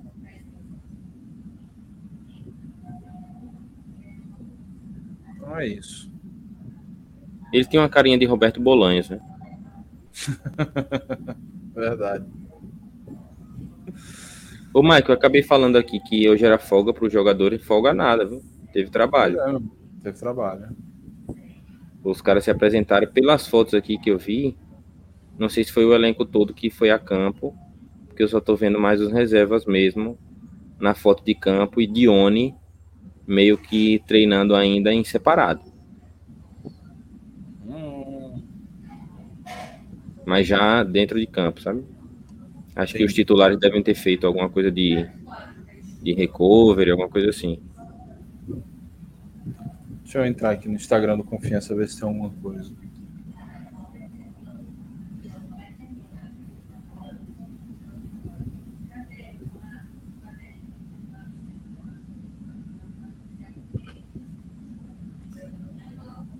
É. Deixa eu botar na tela aí. Realmente tem nada no Instagram do Dragão falando.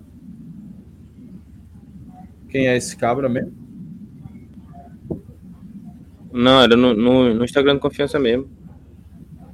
Pô, é.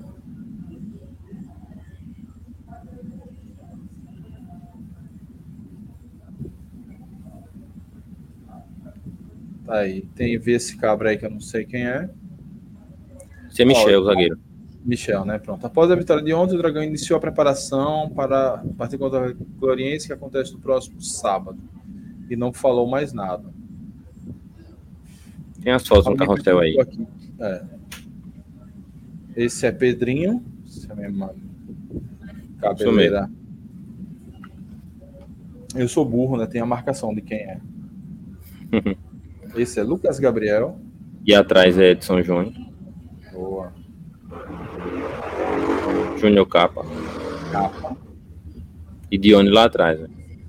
Hum, é verdade. Dione lá. Um preparador físico, Aaron Carvalho. Aaron Carvalho. E Samuel perguntando aqui, cadê Dudu? Cadê Dudu? Responder, Dudu. Lá ele. Responda assim. Não renovou o contrato.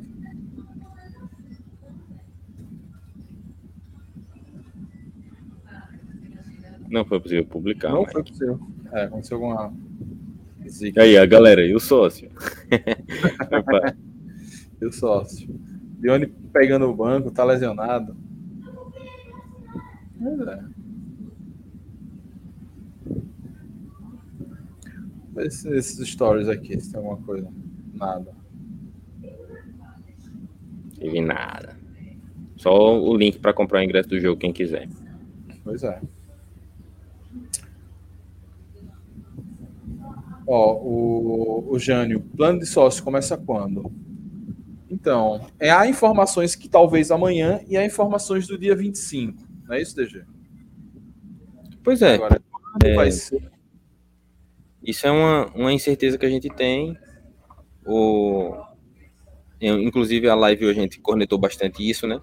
Isso. Então fica atento aí nas redes do clube, nas nossas redes também. Assim que a gente souber de alguma informação, a gente traz aqui, mas é fundamental saber que, independente do plano ser lançado ou não, assim como na pré-copa do Nordeste, os sócios adimplentes que estavam adimplentes até dezembro, né, entraram nos dois jogos da pré, também vão entrar nesse jogo contra o Atlético Gloriense, se o plano não for lançado. Então, a gente fica mais na preocupação para ser feito da maneira certa. Boa. Antes de encerrar, é, botei o QR Code do Pix na tela, porque é hora de agradecer a turma que nos apoiou, né? Então, agradecer a André Otsuka, Felipe Florencio, membros desse canal, Fernando Santana, que está aqui comigo, é, Júlio Marcel, Aparecido Silva, Pablo Góes, Lucas Mota e Diego Couto, que são colaboradores aqui do canal por meio de Pix, Superchat, valeu demais. Inclusive, Diego Couto, ano passado, ó, me presenteou com essa caneca. O cara fez algo que eu deveria tomar vergonha em fazer, que era personalizar canecas e vender ou sortear para a galera. Então, galera, brigadão mesmo. E assim a gente vai crescendo aqui. Quem sabe um dia é, fazer algumas coisas mais é, incrementadas, né? Fazer algum, algumas, algumas externas, fazer um podcast direto do Batistão, enfim. Ideias a gente tem, né? Deixa chegar a estrutura.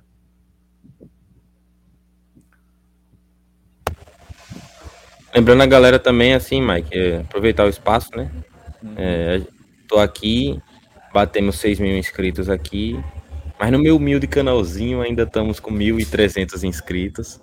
Então, por favor, você que está inscrito no Dragão de Aracaju, só terminando essa live aqui, confira lá no Dragão Gaiato.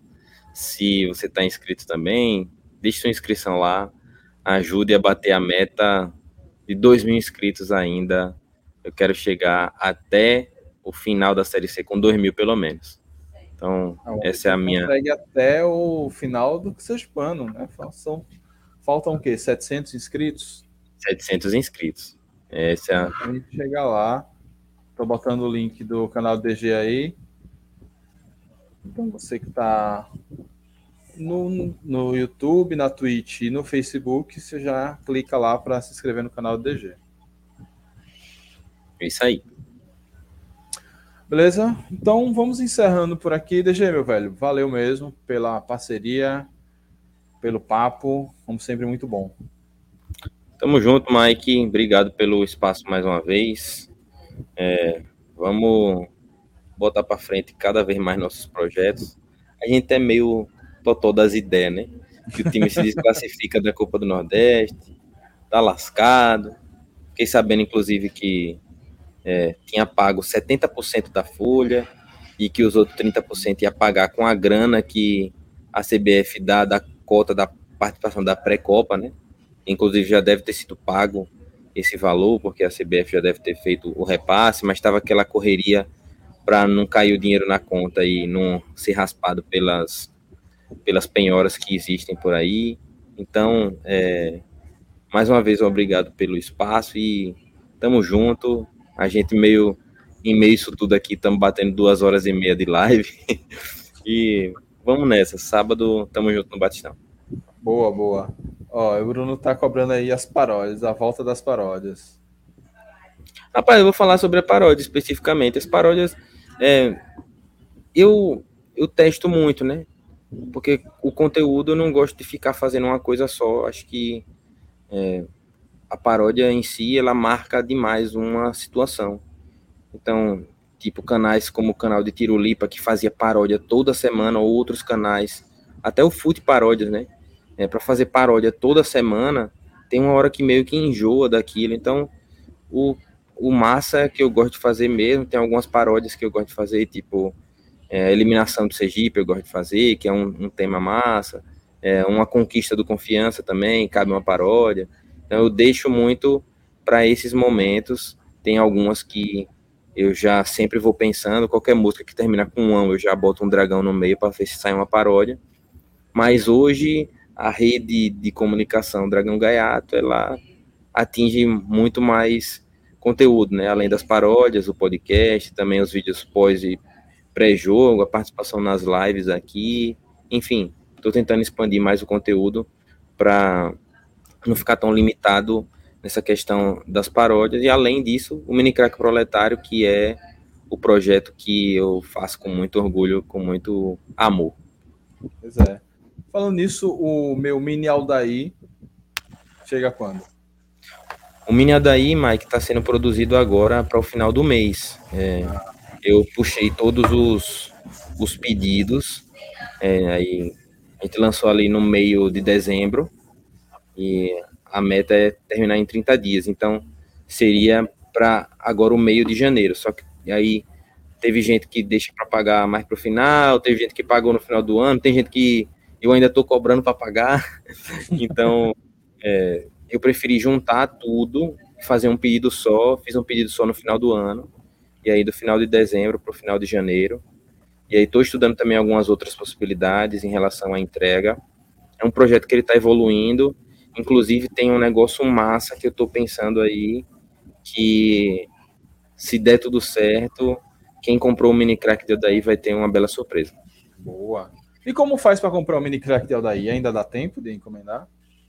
Dá tempo de encomendar, mas não para o primeiro lote, né? O mini crack, de, o mini crack proletário é um projeto que nasceu para homenagear grandes ídolos da história do Confiança, homenageia por décadas, né? Já foi Leandro Kivel, já foi Fábio, já foi Geraldo, G10, e agora representando a década de 80 e 90, né? Jogou nas duas. Aldair, o maior artilheiro da história do Confiança, é, segundo os números que não tem muito registro, mais de 200 gols pelo clube, marcou a história do Confiança, inclusive naquele ano de 90 que a gente foi campeão, no ano que eu nasci. É aquela camisa retrô que ela sai as duas faixas aqui do pescoço, passando é, por cima do peito, né?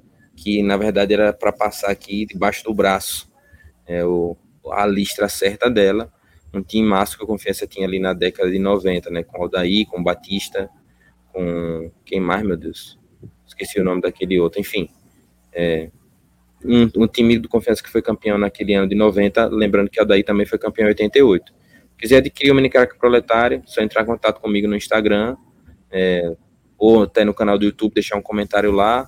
A gente conversa, valor de 50 reais, pré-venda. É, em 30 dias o boneco fica pronto, nessa média mais ou menos. Boa. É, uma curiosidade sobre Aldair, eu tenho uma pesquisada agora no blog de Cássio Zirpoli.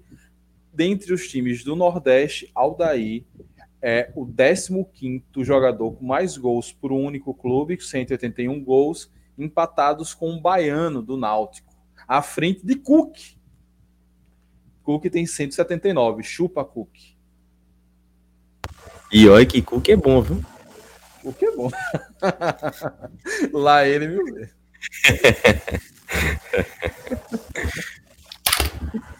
Então é isso, galera. Amanhã a gente solta alguns desses dos cortes do que a gente produziu aqui hoje.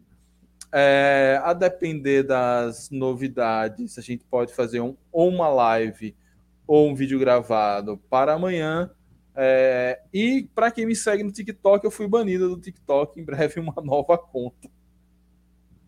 Provavelmente porque eu não tenho TikTok pessoal. Eu interagia com o TikTok de Rosa pelo Dragão de Aracaju. E aí eu não tinha lá as confirmações necessárias, aí vi um, um TikTok de um homem velho interagindo com o TikTok de uma criança, aí eles sabiamente me baniram. Eu até abri um recurso, mas eles não aceitaram. Então, diante disso, eu vou ter que criar um TikTok para mim, para poder ficar compartilhando vídeo de gatinho com rosa e um TikTok só para o canal. Pode ter sido também conteúdo de terceiro, não, Mike? Não, porque eu quase não boto, não botava muito conteúdo de terceiro lá. Entendi. Era mais conteúdo meu mesmo. Enfim. Mas meu TikTok era flopadinho, não foi uma dor muito grande, não. Então é isso. Amanhã a gente se vê aí é, com as novidades do Confiança, cortes dessa live e já começar a se preparar, a se planejar para analisar o nosso querido Atlético Gloriense. Muito obrigado a todos, saudações proletárias e fui.